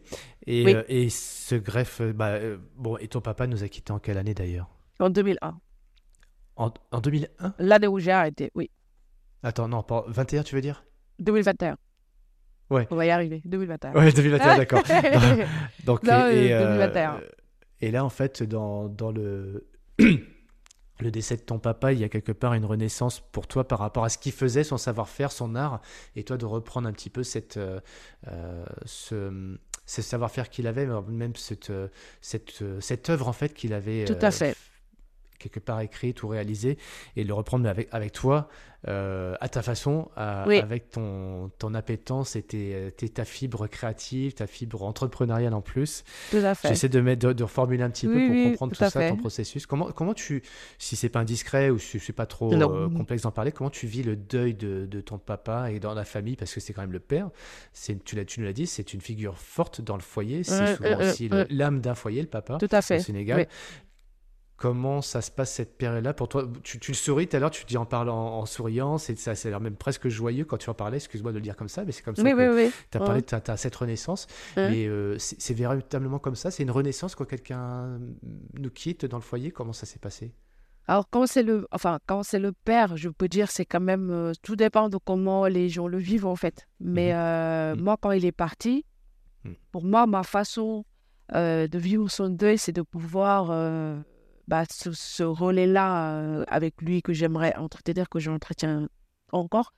Mhm. Euh, pour moi, c'était ma seule façon de pouvoir bien vivre son deuil, c'est-à-dire de transformer en énergie positive. Hmm. Ça s'est fait naturellement, très vite Ouais, vraiment, c'est, euh, ça m'a mis un peu de temps parce qu'il est parti février. J'ai arrêté ma carrière vers le mois de mai. J'ai à peu près tout fait dans la foulée parce que quand il est parti, je me suis dit, en fait, ouais, en fait, je peux arrêter parce que j'ai réussi à le convaincre à aimer le volet, à me donner son, a- son accord. Donc pour moi, quand même, c'est là, euh, j'ai plus rien à prouver. En fait, quand il est parti, c'est pour Mhm, moi, j'ai mhm. plus rien à prouver, en fait, au volet. Mhm. J'avais Ouais. plus rien à prouver. J'ai eu ce que je voulais. C'était mon target. euh, il a dit oui, c'est bon. Et, euh, et après, derrière, je me suis dit, il a, il a dit oui au volet. Maintenant, c'est à moi de dire oui à, ce- à ce qu'il attendait de moi. C'est-à-dire euh, les études, le master, tout ça. Donc là, je me suis, re- je suis Mhm. reparti dans lui, ce qu'il voulait de moi. Et je suis dans, sur cette voie-là. Hmm. C'est ouais, Comme ça. C'est beau. J'avais besoin d'écrire mon propre destin et maintenant tu te reconnectes un peu à sa destinée à lui. C'est une partie de lui qui est en toi, dans son. Et tu- tu choisis comment tes, tes, enfin, ton, ton master, tu parles d'un master, comment tu choisis euh, c'est, au has- T'en prends plusieurs, tu, con- tu passes des concours, comment ça se passe? En fait, le, bah, le master, c'est à Lyon. C'est avec euh, Véronique Barré. Quand on a fini les compétences, on a vu qu'est-ce, qu'on- qu'est-ce que je voulais faire. Hmm, entre si je dois entreprendre et j'avais ce côté commercial qui me plaisait aussi. Mhm. Euh, donc on s'est dit, ok, je vais faire un master général Mhm. parce que en fait, euh, je voulais sortir moi du monde du sport, connaître le monde de l'entreprise. J'ai mon expérience sportive, maintenant j'ai besoin d'une expérience en entreprise et euh, pour pouvoir combiner les deux et euh, pouvoir vraiment avoir des bagages solides pour pouvoir persévérer plus tard euh, dans la vie sociétale. Et je me rends compte que, en fait, le, ch- le choix me plaise beaucoup Mhm. parce que en ce moment, il y a beaucoup d'entreprises qui cherchent des sportifs de haut niveau. Donc, c'est que quand même, c'était un Bonne choix. Voilà, c'est une bonne nouvelle et j'espère qu'il y en aura encore plus. Et, et pour l'instant, tout se passe bien. Donc, je persévère sur ce. Mon plan suit son cours. Ton plan. Euh, Oui. Donc, le M Lyon, parce que c'est une suite. Il y a beaucoup de sportifs qui s'y retrouvent pour ce cursus commercial, Tout master Oui. et business aussi. Oui. Euh, tu démarres quand en, à la septembre 2021 Donc, j'ai ou 22, démarré non déjà. J'ai démarré déjà. C'était J'ai déjà fait. euh, j'ai commencé en 2022, septembre 2022. Déjà. Septembre 2022, ouais. Donc, oui, il me reste ton- encore, ouais, il me reste encore des, des certificats à faire, mais j'ai démarré, ouais. Déjà. Ah, tu n'as pas encore eu ton master alors. C'est en cours. Non, encore. Mais c'est écrit, je l'aurai. C'est ça. Rien ne pourra m'arrêter. Comment tu, pour les sportifs euh, qui nous écoutent, ou même des personnes d'ailleurs qui sont en reconversion de façon plus générale, Oui. comment tu, tu gères cette période où, bon, c'est la fin de, on l'a bien compris, tu voulais pas, tu voulais affronter cette petite main entre guillemets, parce que ça peut être une période un peu dé- euh, oppressante, voire euh, une descente, euh, dépression, on met les meilleurs termes qu'on veut là-dedans. Donc toi, tu vas affronter ça, Euh, mais entre le, la fin et le début d'autre chose, et de d'autres choses au pluriel d'ailleurs, parce que tu parles d'un master, des études, tu parles de euh, de- de- d'être maman, et puis aussi de travailler, etc. Comment c'est c'est dans les comme- dans quel ordre se sont faites les choses en fait? Parce qu'il faut bien vivre, il y a l'argent quoi. Oui, oui, oui, oui, oui, bien sûr. Et à l'argent, en fait, euh, dans ma réflexion, c'est de me dire, il faut Mhm. que, en fait, que je trouve déjà un travail en entreprise, en fait, euh, Mhm. un salaire qui est quand même assez constant. Ok. Voilà, parce qu'on sait que bon, euh, le, sport quand il passe, euh, en gros, euh, les, les chômages, ce que je veux, c'est pas, pas ça. Donc l'idéal, c'est quand même de bosser, de pouvoir garder ça pour la retraite plus tard, voilà.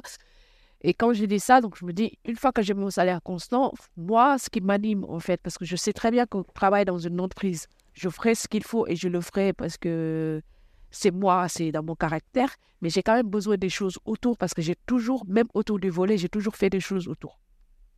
D'accord. Donc, quand j'ai fait le volet, j'avais mon association, euh, euh, mes frères et sœurs, on avait, j'avais, on avait fait une boutique où on vendait des choses. On a toujours fait quelque chose autour du, de- d'un élément central.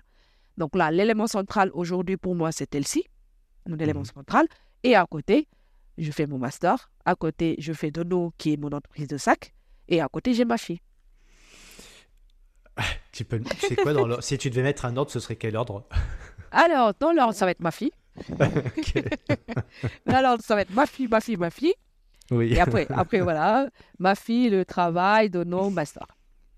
D O N O? Oui, D-O-N-O, Ça veut Non. dire quoi? C'est Héritage. en Wolof. Ça veut dire héritage. Oui, Donc si on veut, euh, bah, tu vas nous en parler parce que juste donner un Oui. site internet pour aller voir, ce serait bien, mais on- tu vas nous en parler un petit peu. Euh, y, a, y a ta fille, comment elle va déjà? Elle va super bien. Parce que moi, je l'ai vu vrai. grandir. euh, On Ah, faisait des. Alors, on a fait le- tous les deux, donc champion de ma vie, tu en as parlé. Moi, je t'ai assisté euh, à ces, ces- ces sessions de formation euh, en, vrai, en vrai et puis aussi en distanciel. Il n'y avait Oui. jamais très loin ta fille. Mm. Euh, C'était adorable. Est-ce qu'elle va bien aujourd'hui? Elle va super bien. Elle, va, elle est adorable. Elle va très bien. Je l'emmène partout. Elle est, c'est un bijou. Comment elle s'appelle? Adida. Adina. Oui. Ça, ça a une signification? Ça veut dire le, le- ça veut dire le monde, ça veut dire le luxe, ça veut dire la belle vie. Et c'est un prénom franco-sénégalais. Bah oui. Ouais. Donc, euh, bon. tout y est. Tu, tu, donc, tu, tu vas chercher, tu emmènes ta fille euh, aujourd'hui, elle, est, elle, elle- comment ça se passe? C'est une nounou C'est la crèche euh, Elle va à la crèche dans la Mhm. journée. Euh, le week-end, quand je vais, je vais faire mon match, elle vient avec moi. Et c'est toujours quelqu'un qui Tu continues de, de faire du Je volet m'entraîne deux fois par semaine et je Mhm. joue le samedi. pour ton club? Oui, Clamart. De, t'es revenu aux sources? Ah oui. Ouais, j'ai toujours besoin de revenir aux sources, c'est comme ça. Hmm. Alors, la, bah, la question indiscrète, euh, c'est est-ce que tu vas re- retour aux sources et revivre au Sénégal? C'est un projet ou pas du tout? Oui, D'y aller Oui, ou d'y vivre vrai Enfin, d'y vivre. deux fois par ouais, an ouais, ou- d'y vivre, d'y- vivre. Non, non, d'y vivre. J'ai- Mon, mon objectif, c'est vraiment de faire. euh, euh, si je peux, et je- j'espère que je pourrai l'avoir, c'est six mois Sénégal, six mois France. C'est, j- Quelle j'espère période de l'année tu feras au Sénégal? C'est à quelle période? Quand il fait moins froid, quand il fait moins froid, je suis ici. Quand il fait hyper froid, je suis au Sénégal. Franchement, ce serait l'idéal. Oui, je, je, ouais. Bah, je, te le souhaite.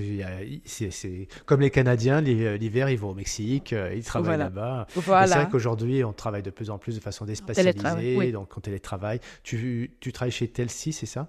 Oui, mais télétravail aussi. Je suis 100% télétravail. Ça aussi, c'était. 100% euh, remote? Oui, c'est vraiment. Euh, en fait, avec Telsi, ça a matché. Je sais pas, quand je, quand je parle euh, ça a matché avec mon entraîneur la première fois qu'on s'est rencontrés. Ça a matché avec Laurent, ça a matché avec Lamar. Et avec Kelsey, je sens la même chose. Ça match en fait. Parce que quand on a fait l'entretien, je suis transparente. Je dis les choses mmh. comme je le vis. Je leur ai dit OK, euh, j'ai vraiment envie de bosser pour vous et je le ferai 100% euh, et je mettrai tout ce qu'il faut pour qu'on puisse avancer, que l'entreprise avance. Mais par contre, voilà, je suis maman solo il faut que je travaille, il faut que je m'organise par rapport à ma fille, il faut que je fasse des choses. Donc l'entreprise, le président, il m'a dit, tant que tu fais le travail comme il faut, je hmm. m'en fous comment tu t'organises. Hmm. Ça a été un soulagement pour moi parce que je ne m'attendais pas à ça dans le monde de l'entreprise. Dans le sport peut-être, mais pas dans le monde de l'entreprise. Et ça, ça m'a donné euh, plus de motivation et ça m'a donné aussi en me disant, en fait, c'est possible de pouvoir trouver un topo entre ce qu'on veut faire, ce que l'autre veut faire, et trouver un compromis pour que ça se passe bien. Il y a un truc qui est très fort, euh, enfin qui est très fort, qui est fort ancré en toi, euh, Fatou, c'est quand même tu sais ce que tu veux. Euh, et je pense qu'il y a quand même pas mal de gens qui se disent, bah, en fait ça a l'air facile quand tu... Mais moi je sais pas toujours exprimer mes volontés avec tant de détermination, d'assurance. Euh, toi, tu as ce côté assez euh, évident pour toi, ça, fait partie de toi. Si quelqu'un se dit, euh, nous écoute là et dit, j'aimerais vraiment pouvoir gagner, en enfin, gagner un petit peu ce côté qu'elle a en elle, quel conseil tu donnerais? Le conseil que je donnerais, en fait, c'est de pouvoir, euh, comme je dis tout le temps, écrivez ce que vous voulez, mais écrivez-le en étant seul. Écrivez-le. Soyez convaincu de ce que vous voulez. Et euh, trouvez autour de vous des gens qui vous accompagnent dans ce que vous voulez. C'est important. Parce que j'ai toujours trouvé euh, deux top. Enfin, là, ma motivation actuellement, c'est ma fille. Avant, c'était mes frères et sœurs, ma mère, mon père. Euh, j'ai toujours trouvé euh, de la motivation quelque part. Ça peut être euh, ton chien, ça peut être ta femme, ça peut être quelque chose. Et par contre, ce point-là, il ne faut pas l'oublier parce que dans les moments difficiles, on aura besoin de ce point-là pour rester zen et rester vraiment au top. Et, et c'est pour ça, quand j'ai fini ma carrière, je me suis dit, il me faut quelque chose d'autre qui puisse me tenir.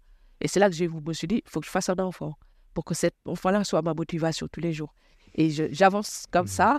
Et autour d'elle, voilà, pour elle, je vais faire ça. Et autour mmh. d'elle, comment je vais réussir? Je vais essayer de faire en sorte que quand, quand je faisais, euh, je cherchais euh, du boulot, c'était juste comme ça. Il y avait Tessie, il y avait d'autres entreprises. Mais quand je faisais mes entretiens, je cherchais quelque chose. C'est-à-dire, est-ce que cette entreprise-là pourra aller dans ce que j'ai écrit? Et quand on n'écrit pas avant, c'est compliqué. Pour moi, dès qu'on sait ce qu'on veut et qu'on l'a mis sur papier, il faut prendre les personnes, l'environnement qui va avec et les coller sur les étiquettes pour que ça passe bien. Je note. Bah, de toute façon, je prends toujours beaucoup de notes. C'est pour euh, aussi alimenter après le contenu d'autres épisodes euh, sur les réseaux et de l'écrire. L'écrire. Euh, parce que le référencement si c'est pas écrit le référencement se fera pas. Bah, c'est un petit peu ce que tu nous enseignes en fait sans parler du digital.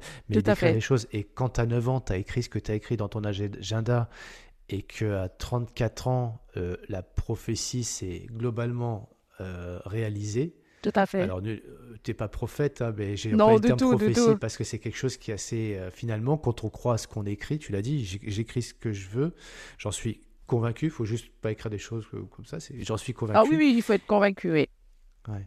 Et il faut se poser des vraies questions par rapport à ça. Et, et puis s'entourer des personnes. Moi, un truc qui est assez marqueur hein, que je mettrais dans ce que, que tu dis pas, mais c'est que tu ne donnes pas vraiment le choix, en fait. Hein. Enfin, c'est quand tu te donnes pas le choix, on pourrait dire c'est négatif, mais non, c'est en gros c'est cette force là qui va te permettre d'aller vers pour embrasser ton euh, ton, ton destin, en fait, ce que tu as écrit. Et à 9 ans, bah, tu, ça s'est fait. Là, tu es en train de, d'écrire à nouveau les choses. Et c'est un peu un trait commun que j'ai dans les gens, euh, dans les, parmi les personnes. Là, j'ai, diffusé, vous pouvez retrouver l'épisode avec David Tissot, qui est quand même Bocuse d'Or. Il n'y a, pas, a pas meilleur chef dans le monde que lui en 2021. Il gagne le Bocuse d'Or. Il est MOF en 2004. C'est le meilleur ouvrier de France cuisine en, France. Et à chaque fois, il, et quand il réussit, c'est des choses qu'il comme toi, qu'il avait écrites, qu'il voulait vraiment plus profond de lui. Et troisième point, il s'était effectivement entouré des personnes pour euh, l'accompagner dans cette euh, réalisation, dans cette œuvre. C'est important. Ce que tu dis est, extrêmement simple, mais très complexe à mettre en œuvre finalement. C'est ça qui fait qu'il y a des gens qui arrivent, d'autres qui arrivent peut-être moins. Oui, tout à fait. Mais on peut toujours y arriver. Maintenant, on est. Enfin, de nous... oui, on peut toujours y arriver. Et puis, euh, faut juste, euh, faut juste donner. Mais vraiment, tout part quand même de la personne. C'est ce que je dis à mmh. chaque fois quand les gens ils disent euh, je suis pas heureuse. J'ai dit non, tu peux être heureuse parce que tout part de mmh. nous. Si tu tout part de nous. Un peu. Mmh. Oui, mais tu euh, c'est un réflexe qu'on a. Mais moi, le premier, tu on me dit oui, mais Cyril, si tu veux ça, tu vas. Oui, moi, j'ai tendance, bah, c'est comme ça, hein, c'est malheureux, mais à dire oui, mais et à se trouver des explications. Là, là, voilà. C'est le, en fait, c'est le mec qui vous pas. En fait, quand il y a un mais, c'est qu'il y a quelque chose, mais c'est vraiment. Euh, comment je peux dire Si la vie, c'est une montée, hmm. et que, en fait, on ne peut pas glisser tout de suite. Il faut vraiment prendre l'escalier, le faire step by step. Et si ça ne va pas, on peut mettre des arrondis, on peut voir comment on fait. Mais en fait, il faut être conscient de soi euh, pour se dire OK, là, peut-être je suis dans une phase où ça ne va pas, et hmm. aller chercher le, les ressources à côté de soi. Pour que, pour que ces personnes-là puissent quand même te donner ce, ce coup de boost-là. Tes, tes, ressources quand tu arrives en France et que c'est compliqué ces deux premières années, c'était Laurent dont tu parlais, c'est lui qui a été une personne ressource, entre oui. autres Oui, oui, tout à fait. Tout à fait. Ce que je discutais beaucoup avec lui, je sais qu'il connaissait le haut niveau et euh, euh, il pouvait m'aider sur comment je peux y aller. Et naturellement, il me parlait et je, je, je parlais pareil sans, en toute transparence parce que aussi, il faut savoir aussi être clair dans ce qu'on veut. Mmh. Parce que nous, on a tendance, nous, êtres humains, on veut quelque chose, mais on ne sait pas trop. Et une fois on sait, on arrive quand même à prendre les personnes qui pourront nous dire vraiment les choses. C'est ce choix-là qui est assez délicat parce qu'on aime bien qu'on nous dise on est belle. En fait, non. on peut ne pas être belle et, euh, faire bien les choses, en fait. Donc, euh, non, il n'y a pas besoin d'être belle pour être, pour être une femme. On peut être mhm. une femme tout court, mhm. mais euh, être magnifique dans ses actions dans, dans ses actions et pas seulement dans ce qu'on est. Voilà, donc pas dans l'apparence. Ça, ça c'est moi, ça c'est quelque chose aussi que je crois beaucoup et mhm. qui fait que euh, des fois quand je parle à des, à, des femmes, quand je discute à des mhm. femmes, euh, les, réflexions qu'eux ils peuvent me donner, c'est euh, ah mais j'ai pas j'ai pas la force que tu as, j'ai pas le caractère que tu as de pouvoir s'assumer. Et mhm. j'ai dit en fait c'est pas une force de caractère, c'est euh, à force de montrer aux gens ou de leur dire ou de leur convaincre que tu es jaune, ils verront que tu es jaune. Enfin, c'est pas. C'est un exemple d'une personne que tu as euh, aidé euh, justement dans cette la façon de se voir différemment?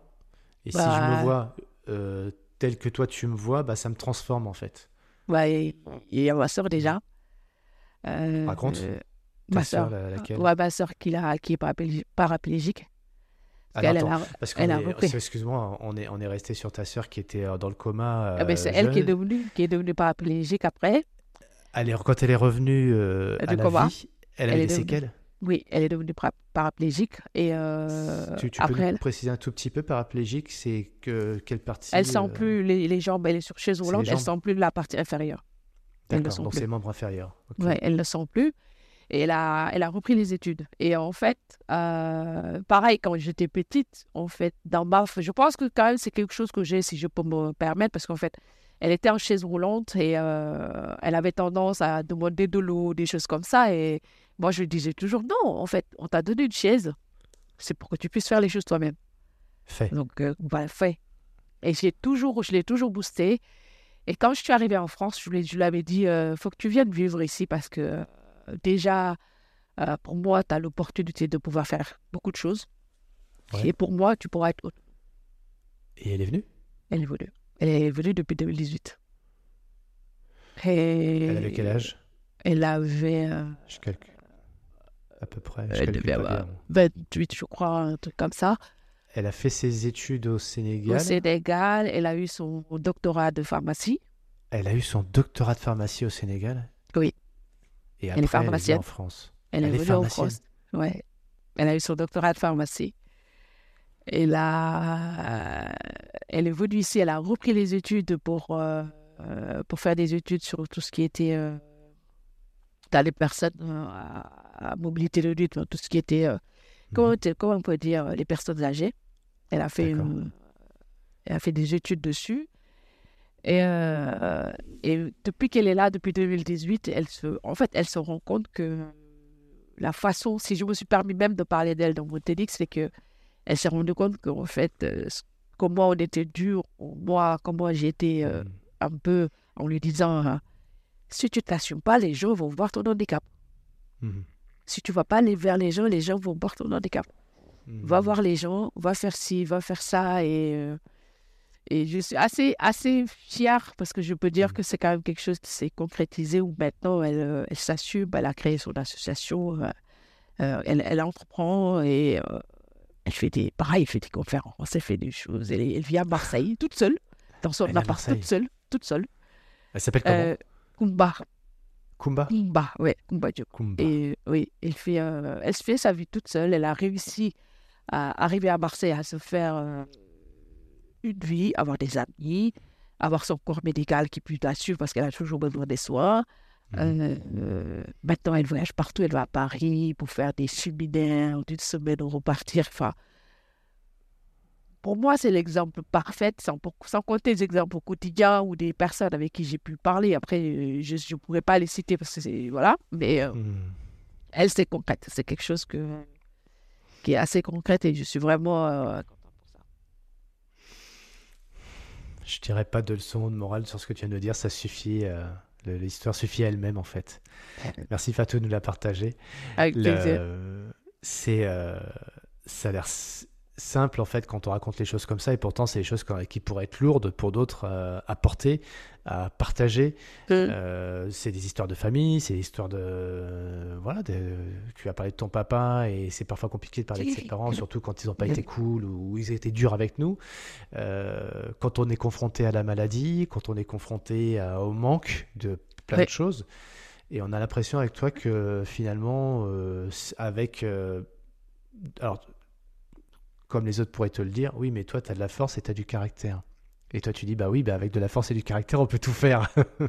oui, mais en fait, euh, j'entends souvent cette phrase-là et j'entends souvent aussi les gens qui me disent euh, quand est-ce que je pense à moi. Mais en fait, euh, j'ai toujours tendance à leur répondre, moi, je pense à moi à travers les autres, en fait. C'est pas, c'est pas concentré sur moi, c'est que si ma ah. fille va bien, je vais bien. Si ma soeur, elle a réussi, j'ai réussi. Si, si le club est content, euh, je vais bien. Si, euh, si Telsi mmh. moi fait un compliment, c'est parce que Telsi va bien, donc je vais bien. Donc je vais vraiment bien mmh. par rapport à mon environnement. Voilà. Donc je fais en sorte que mon environnement soit bien.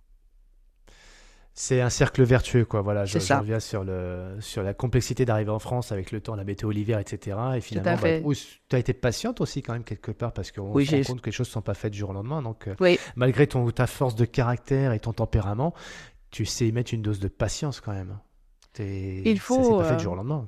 Non, non, il faut, il faut, parce que franchement, quand je suis arrivée, je pensais que en France, quand je suis arrivée, je pensais que ça allait se faire comme ça, mais j'ai commencé vraiment, on va dire, à récolter les fruits de ce que j'ai fait quand j'ai eu 27 ans. C'est long, hein 19, 27 ans.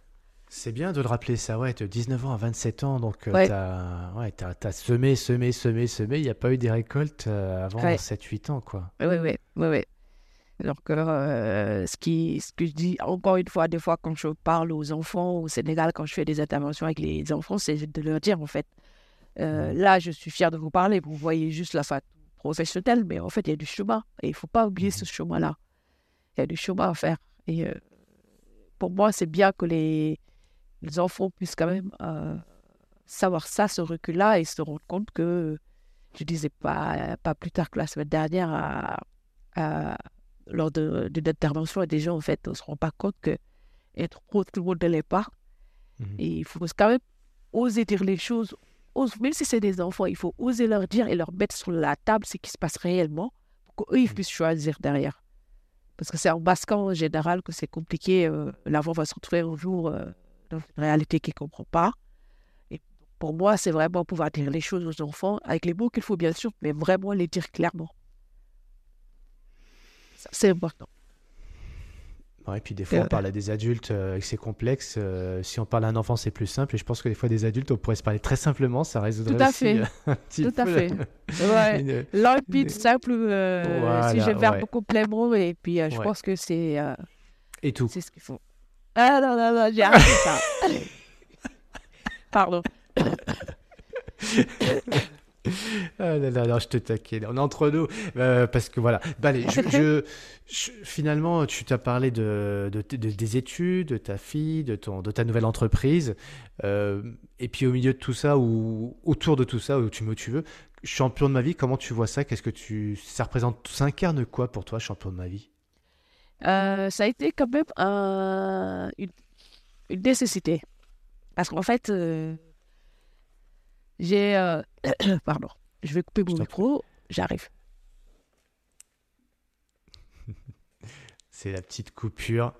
Et moi aussi, je fais des petites coupures des fois, comme ça, ça me permet de tousser et de boire un coup. Et Fatou, bah, ça, c'est sa coupure à elle. Euh, te revoilà, champion de ma vie. euh, C'était une nécessité. euh, C'était une nécessité parce qu'en fait, je, connais, je connaissais le contenu de la formation, ce que j'avais, euh, ma mère Abibita, qu'il avait fait l'année dernière, donc on a bien discuté Hmm. dessus. Hmm. Et euh, j'avais hâte de le faire pour pouvoir, moi, acquérir d'autres compétences parce que le métier de conférencière, de panéliste me tenait beaucoup à cœur. Euh, et je savais qu'avec cette formation-là, j'allais sortir avec beaucoup, de, beaucoup plus de bagages. Pour dire simple, c'est euh, facile de parler, mais comment se tenir devant le public, comment parler, comment pouvoir impacter, comment faire passer son message de façon euh, assez simple et que les gens puissent s'en servir et s'en rappeler, même si c'est dix ans plus tard. Euh, c'est des choses qu'on passe, qu'on pense que c'est simple, mais c'est pas simple. Il faut l'apprendre quand même. Mhm. Vraiment, c'était euh, et c'était très très enrichissant de pouvoir euh, entendre d'autres sportifs de haut niveau, de- d'entendre leur parcours, de savoir eux qu'est-ce qu'ils ont fait, comment ils ont fait aussi de leur manière pour réussir leur carrière. Mhm. Et, et que ça soit toi et John, vous étiez là en fait. euh, J'aimais bien votre façon de nous guider, sans Mhm. pour autant nous guider. En fait, vous étiez trop, euh, je sais pas comment dire. Euh, vous pouvez nous booster, mais très doux. D'où dur. voilà, et j'ai trouvé ça assez, euh, assez, comment dire, assez original, votre méthode de, de nous faire, de nous faire progresser, de nous apprendre des choses, de nous donner des tips. Euh, franchement, c'était, ça m'a assez surpris, mais agréablement surpris, très sincèrement. Qu'est-ce qui, pour toi, avec du recul, apparaît comme une, euh, pas une révélation, mais de se dire finalement, je me croyais pas capable de oser de parler, enfin, capable de parler de telle chose. Euh, en quoi ça, ça, ça, ça te, enfin, moi finalement, euh, que je de ma vie, peu importe d'ailleurs, finalement, quand moi j'ai appris ça dans beaucoup de, de, de rendez-vous, de clubs, de réseaux, etc., d'aller vers des personnes et puis finalement. euh, dans le regard de l'autre, on, a une image de soi qui est plus la même et ce qu'on peut raconter, c'est plus la même chose que spontanément on se dirait soi-même. Parce que oui, si j'ai envie de raconter un truc, je me parle à moi-même, voilà ce que je vais raconter. Mais en fait, le regard des autres nous apporte euh, une vision complètement différente. Et toi, par rapport à ça, c'est en quoi ça t'a. euh, Puisque tu étais dans un schéma de réflexion avec euh, Collectif Sport juste après, tes nouvelles études. Qu'est-ce qui t'a rassuré, conforté? Qu'est-ce qui t'a euh, changé? Euh, Comment tu vois les choses aujourd'hui? Je vais te dire, je vais te dire un truc qui est assez, euh, je vais pas dire euh, simple et basique. Avant, champion, ça me sert même dans mon travail actuellement, étant commercial. Mhm. Parce qu'en fait, euh, quand je négociais, quand je parlais avec des clients, quand je faisais des choses, euh, j'arrivais pas à aller au-delà, c'est-à-dire à arrondir, à pouvoir faire les choses. Et pareil, quand je vais dans des événements, euh, même si je sais que je peux parler de moi, mais j'arrive, j'allais, pas vers les gens parce que j'avais toujours peur qu'on me juge. J'avais toujours cette peur-là. Et depuis que j'ai fait champion de ma vie, en fait, j'ai acquis cette confiance euh, de pouvoir dire les choses, mais de pouvoir aussi savoir les dire, parce qu'on peut dire les choses sans savoir les dire aussi. hein. Mais de pouvoir dire les choses et d'aller vers les gens pour leur dire, écoutez-moi, j'ai quelque chose à vous dire. Ça, c'est ça, ça a été ma révélation. Parce que, euh, enfin, on s'est connus via Champion de ma vie, mais tu peux demander à pas mal de personnes. Je suis quand même assez, euh, assez réservée, même dans le monde du sport. J'allais pas trop vers les gens.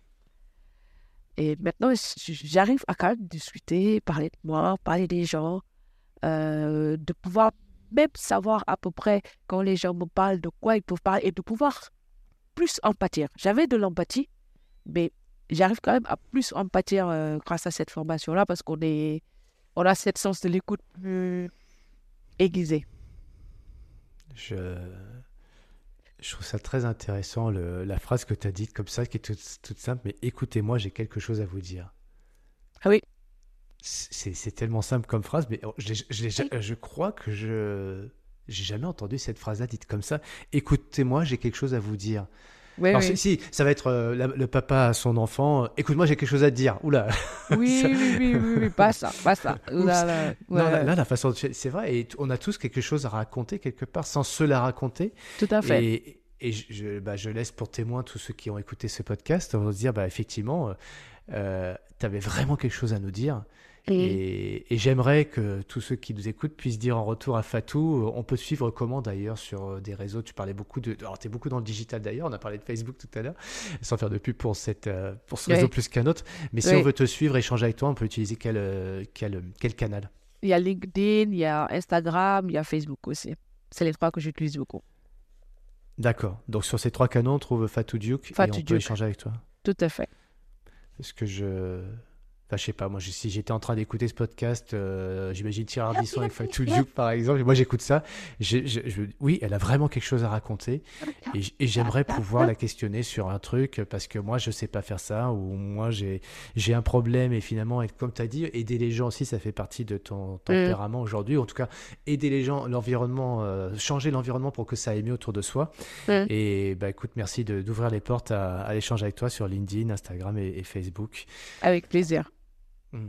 Ton entreprise, pour terminer euh, sur, ce, sur tes aspirations pour la suite, euh, si je dis, euh, je te pose la question, finalement, alors je reprends le nom, c'est Do, Dono, Dono. Dono, ouais. bien- c'est bien ce que j'ai noté, mais j'avais un doute, donc c'est bien D-O-N-O. On est en 2020, euh, 30, allez, puisque 7 ans, bah tiens, oui, tu as dit 7 ans finalement pour réaliser. Et tout à fait. On est en 2030, c'est dans 7 ans, euh, même si Dono, tu l'as créé quand d'ailleurs? Tu as déposé quand ta marque? 2022. Mai 2022. Allez, on est en 2029 alors. 2029, Dono, c'est quoi pour toi? Raconte-nous le, cette, cette belle histoire Euh, Dono. euh, oui, à 2029, euh, l'histoire de Dono, ça va être euh, de pouvoir être la- une marque très cotée dans le monde du sport, de pouvoir être en partenariat avec pas mal de clubs, pas mal d'associations sportives, et euh, vraiment de pouvoir s'im- s'imposer dans l'industrie du sport dans un premier temps et après élargir plus tard. Hmm. Et le sportif, s'il veut du Dono, ça va l'aider en quoi? En fait, le- moi, quand je, quand je pensais à Dono, je pensais Mhm. à pouvoir le mettre dans, qu'on puisse avoir quelque chose de très classe en étant sportif. C'est-à-dire, je vois bien, moi, le sportif qui va aller travailler et avec son même sac, aller au sport, mais tout en restant classe. Parce qu'on enfin, voilà, on voit les costards et tout, mais on a toujours les fameux sacs là, très moches. Que, voilà, et euh, je me dis, non, pourquoi on peut pas avoir quelque chose de très classe, euh, un truc, un mélange de cuir euh, tissu et en même temps upcyclé parce que je le fais avec des restes de Mhm. tissu. Donc, Mhm. on, on reste sur quelque chose de quand même engagé. Engagé. On trouve Oui. Dono sur euh, dono.fr, dono.com Euh, je suis sur Instagram pour l'instant. D'accord, t'as pas encore Parce de site? que parce qu'en fait, c'est euh, par exemple, c'était perso, mais c'est c'est pas mon travail à 100%, c'est que le week-end. Sûr. euh, le- voilà, la semaine, c'est euh, 100% Mhm. tel-ci, et le week-end, j'y suis. Donc, le week-end, Mhm. j'échange beaucoup sur Instagram. Et après, euh, moi, pareil, encore une fois, je vais vers les gens. Une fois que je sais que les personnes sont intéressées, je fais, le- je fais ce qu'il faut après pour, euh, pour vendre. Tu, euh, sur le, le- la communauté champion de ma vie, tu feras un code promo ou... Ah oui, bien sûr, vingt- moins 20%, bien sûr, pour les Noëls. euh, oui, oui, oui. Oui, oui, code pour moi, euh, ça va être euh, CMV. Ah, elle est cool. Bah, code promo, c'est C2, allez, C2, C2MV, voilà, ma majuscule. Et puis, on aura 20% avec. Oh là là, c'est adorable. Bah, on va tous, tous noter, on le mettra. Code promo pour aller, euh, pour, pour être classe, mais en même temps sport. Et voilà, c'est ça, exactement. Fatou, merci pour tout. Je suis, merci, euh, Binta, c'est ta meilleure amie, tu disais? Oui. Coucou à Binta. et, euh, très très bonne continuation à toi dans ton, dans ton parcours de vie, euh, avec ta famille, avec ton entreprise et tes entreprises. Et on est heureux de, de, de t'avoir bah, avec John, du coup, amené sur cette voie de la prise de parole et on, espère pouvoir faire encore beaucoup de, pour, raconter beaucoup de belles histoires avec toi. Merci, beaucoup, en tout cas pour votre accompagnement et c'était très enrichissant. Merci beaucoup pour l'invitation aussi. C'était un honneur. Merci Fatou. Merci Cyril. Merci à tous d'avoir écouté ce nouvel épisode Champion de ma vie. Si vous souhaitez entrer en contact avec nous, vous êtes les bienvenus. Chez Champion de ma vie, on aime les rencontres, on aime les opportunités. N'hésitez pas à noter et partager ce podcast autour de vous. Envie de partager un commentaire, n'hésitez pas, on répondra à chacun d'entre eux. On est là pour vous aider à atteindre vos objectifs et on vous souhaite un maximum de motivation et on se retrouve dans deux semaines pour un nouvel invité. À bientôt